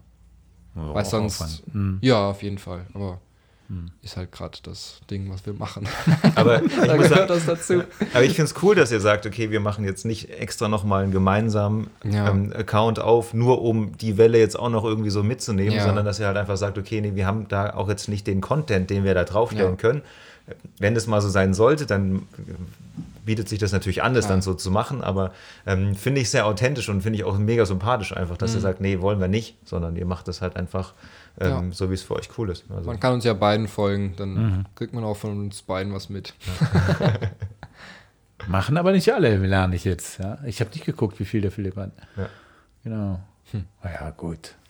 Jetzt 5000 ist jetzt auch nicht wenig, ne? Also, Auf gar keinen Fall. Nee, also, das, Also- so war es ja auch nicht Ja, gemeint, nein, sondern nein, es war nein. einfach so, Ja. das ist halt schon, Ja, gut, also, ich mein, aber das leuchtet ja ein mit Let's Dance und Ja. Ninja Warrior oder Let's Dance zu. Weil du hast ja auch gesagt, bei Ninja Warrior warst du ja wirklich noch bei irgendwie um die 5000 oder sowas, ne? Ja, ganz am Ähm, Anfang. Ganz am Anfang und dann ging es dann halt irgendwie auch nach oben. Dann ging es Also, los.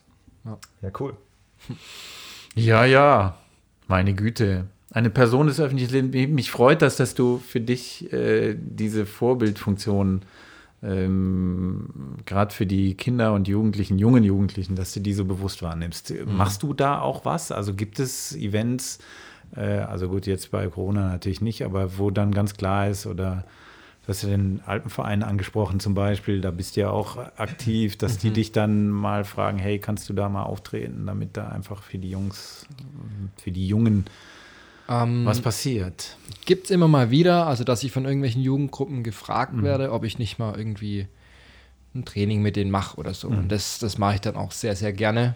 Ähm, das heißt dann irgendwie einen Ninja Kids Ninja Parcours aufzubauen Mhm. oder einfach wirklich auch mal eine, ein Krafttraining mit denen zu machen. Das ist eigentlich völlig egal. Hauptsache, äh, man macht was mit den Kids. Und das Mhm. macht mir auch wirklich, wirklich Spaß. Das ist eine eigene Gruppe, äh, hatte ich mir mal überlegt, weil es doch äh, Mangel gibt an, an Trainern und Betreuern. Ähm, aber das würde ich eigentlich nur dann machen, wenn ich auch komplett dahinter stehe und auch Zeit dafür habe. Also ich geht, möchte das ja. dann nicht so Larifari irgendwie machen. Das fände ich dann sehr, sehr schade. Und leider Oder auch reicht für gerade mehr Zeit Enttäuschungen. Das sorgt dann mehr für Enttäuschungen Genau. als das. Ja. nicht. Nee, und sonst äh, haben wir, Philipp und ich, eine kleine, kleine Athletin, die wir so ein bisschen betreuen. Die ist bei demselben Sponsor wie wir und ist so quasi ein bisschen die, die Young Guns äh, unterstützen und voranbringen. Ja, die jungen Talente. Okay. Man wissen, wer das ist? Oder ist es, Das ist die Mael. Ähm, Mael klettert auch äh, im, im Kletterzentrum Stuttgart. Und äh, ja, die stellt sich ganz gut an. Ist auf jeden Fall nicht auf den Mund gefallen. die quasselt sehr viel. Ähm, nee, und kann sich, kann sich echt ganz gut bewegen. Und die habt ihr unter eure Fittiche genommen sozusagen Genau, und ja. äh, verbringt. Also die, die ist wahrscheinlich viermal die Woche im Kletterzentrum, hat da eine eigene Gruppe, äh, betreut sogar selber so eine kleine ähm, Talent-Mini-Gruppe, also die jetzt noch jünger sind als sie. Und dann versuchen wir einmal die Woche, wenn es geht, mit ihr was zu machen. Ja. Das ist ja Genau. cool. Ich würde gerne nochmal mit dir über das ähm, Thema Expeditionen sprechen, weil das ja dein Bruder so am Herzen liegt ähm, und er dich da ja auch ganz gerne mal dabei hätte. Ja. So ein bisschen. Er hat gesagt, naja, ist noch nicht so ganz deins, aber vielleicht kann er dich da ein bisschen überzeugen. Jetzt ist es natürlich so, das ist mit viel Gefahren und mit Risiken einfach verbunden, noch solche Expeditionen zu machen, weil das sind ja meistens ist ja dann auch ein Kamerateam dabei oder ein Fotografenteam dabei. Das heißt, es wird eine Story darüber irgendwie geben. Das sind dann auch alles gefährliche Touren, die da gemacht werden. Jetzt bist du da gerade nicht dabei, aber was macht es mit dir, wenn du weißt, dein, dein Bruder und ist ja nicht nur Bruder, sondern ist ja auch wirklich dein bester Freund, Ja. der, der gibt sich einfach in solche Gefahren und über eine längere Zeit, also drei Ja. Monate zum Beispiel. Also gerade das, die, die erste Expedition, die war ja vor zwei Jahren, äh, eben nach Grönland mit dieser Durchquerung zu Fuß oder auf Skiern. Äh, da hatte ich te teilweise wirklich Schiss, ähm, dass irgendwas passieren könnte. Ich meine, die sind, glaube mehrere Wochen auf dem Segelboot gewesen. Alles Situationen, die der Philipp noch nie hatte. Der Philipp war noch nie auf dem Segelboot. Er wurde seekrank, was, glaube wirklich kein Spaß ist. Und trotzdem hast du deine vier Stunden Schichten, egal wie es dir geht, dann musst du raus, musst du äh, ans, ans Steuer äh, und da dachte ich auch so, okay, Philipp, schaffst du das überhaupt? Bist du, bist du dafür genug vorbereitet? Ähm, und dann diese Extremsituation mit der Kälte, äh, immer wieder neuen Situationen, Leuten, mit denen er auch noch nie so lang unterwegs war. Vielleicht klappt das auch gar nicht. Vielleicht kriegen die einen Gruppenkoller oder es passiert tatsächlich was. Was machst du dann? Klar, man hat, äh, die haben ein äh, hier Satellitentelefon dabei, da durfte dann ab und zu mal durchklingeln. Und äh, wenn man dann merkt, okay, der, an der anderen, am, am anderen Ende der Leitung, der hört sich schon irgendwie ein bisschen geknickt an, das tut dann schon weh. Und äh, ich hatte teilweise dann schon, schon auch Angst, ja, dass irgendwas passieren könnte. War dann auch echt froh, dass sie ähm, nach der Grönland-Durchquerung nicht mehr die Erstbegehung gemacht haben. Weil wir einfach alle gemerkt haben, okay, die, die sind alle fix und fertig. Und das wäre einfach eine saublöde Entscheidung gewesen. Und da waren wir einfach froh, dass sie so vernünftig waren und es nicht mehr gemacht haben. Also es ist ja eine Situation, mit der dich du, mit der du dich so ein bisschen auch anfreunden musst, ne? Weil Ja. er würde das ja auch, also er will das ja auch weitermachen und Ja. es werden ja natürlich noch größere Expeditionen, schwerere Expeditionen irgendwie dann noch folgen. Mhm. Ähm, wenn du jetzt siehst, also in der letzten Zeit gefühlt sind da ähm, sind viele sehr, sehr, sehr, sehr gute Leute ähm, auch verunglückt. Ja. Irgendwie sowas. Ähm, was, was macht es mit dir, wenn du merkst, okay, dein Bruder, der will eigentlich genau in so eine Richtung gehen, aber Mhm. es ist halt einfach brutal gefährlich.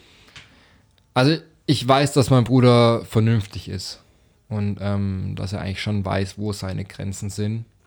Und er hat eben jemanden an seiner Seite, der sehr erfahren ist, ähm, der auch Familie hat und ich glaube, sehr an seinem Leben hängt, auch wenn der Stefan schon sehr, sehr viele extreme Situationen hinter sich hat, die auch knapp ausgegangen sind.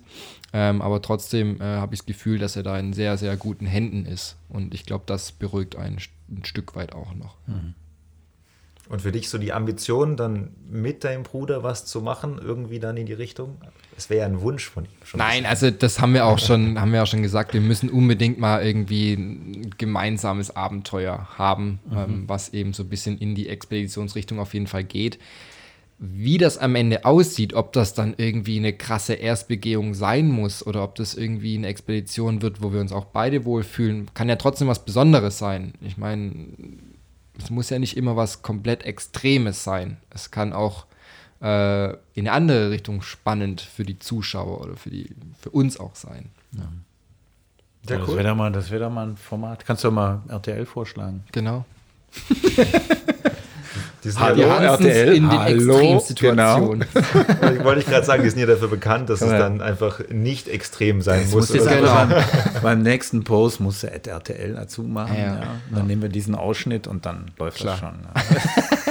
Ja. Hauptsache, ihr beide steht nicht dabei vor dem Tagblattturm und filmt euch dabei. sowas. Easy. Komm, das wäre, also für Stuttgart finde ich das eigentlich ganz cool.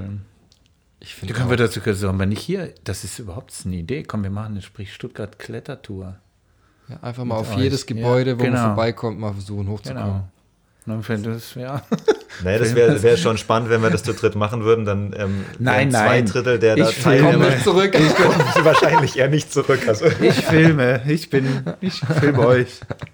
Ich bleibe unten. ist wieder so ein Generationending, dass du filmen Generation- darfst, oder?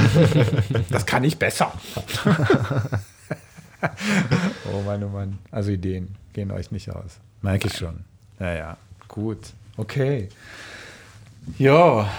Mann, zwei Stunden sind um. Wow. Ging schnell, ne? Ja, doch. Denk Das mal geht nicht. Fix. Finde ich ja auch. Ganz toll, dass du da warst. Danke euch, hat Spaß gemacht. Fand ich auch. Extrem. Vielen, vielen Dank. Wir haben noch ähm, am Schluss Genau. Danke, Martin. Ja, ja, wir jetzt haben nämlich kommt's noch, ja, am Schluss noch. kommt noch was, was ganz was Fieses, ja. Ähm, da können wir mal gucken, wie gut du vorbereitet bist. Ne? Ähm, und zwar, wir haben am, Stu am Schluss immer so den, einen Soap-Titel, den wir suchen für Stuttgart, ja, den Sprich Stuttgart ähm, Soap-Titel. Wie lautet der? Also was, wenn du dieser, dieser Sendung, du kennst dich jetzt mit Sendungen ja sehr gut aus, ja, ähm, hättest du einen Titel für diese Soap? Ähm, Die Stuttgart Soap. die Stuttgart, das wäre langweilig. Ähm, 70567, nein. Ähm, Kessel erwachen oder irgendwie sowas. Irgendwas mit Kessel. Das ist gut. Ja. Kessel erwachen. Sprich Stuttgart, Kessel erwachen. In der Hauptrolle Moritz. Sprich Stuttgart. Ein Podcast für und über Stuttgart. Mehr Infos unter www.sprichstuttgart.de oder auf Instagram und Twitter. Anmerkungen, Kritik, Gästevorschläge bitte richten an hallo@sprichstuttgart.de.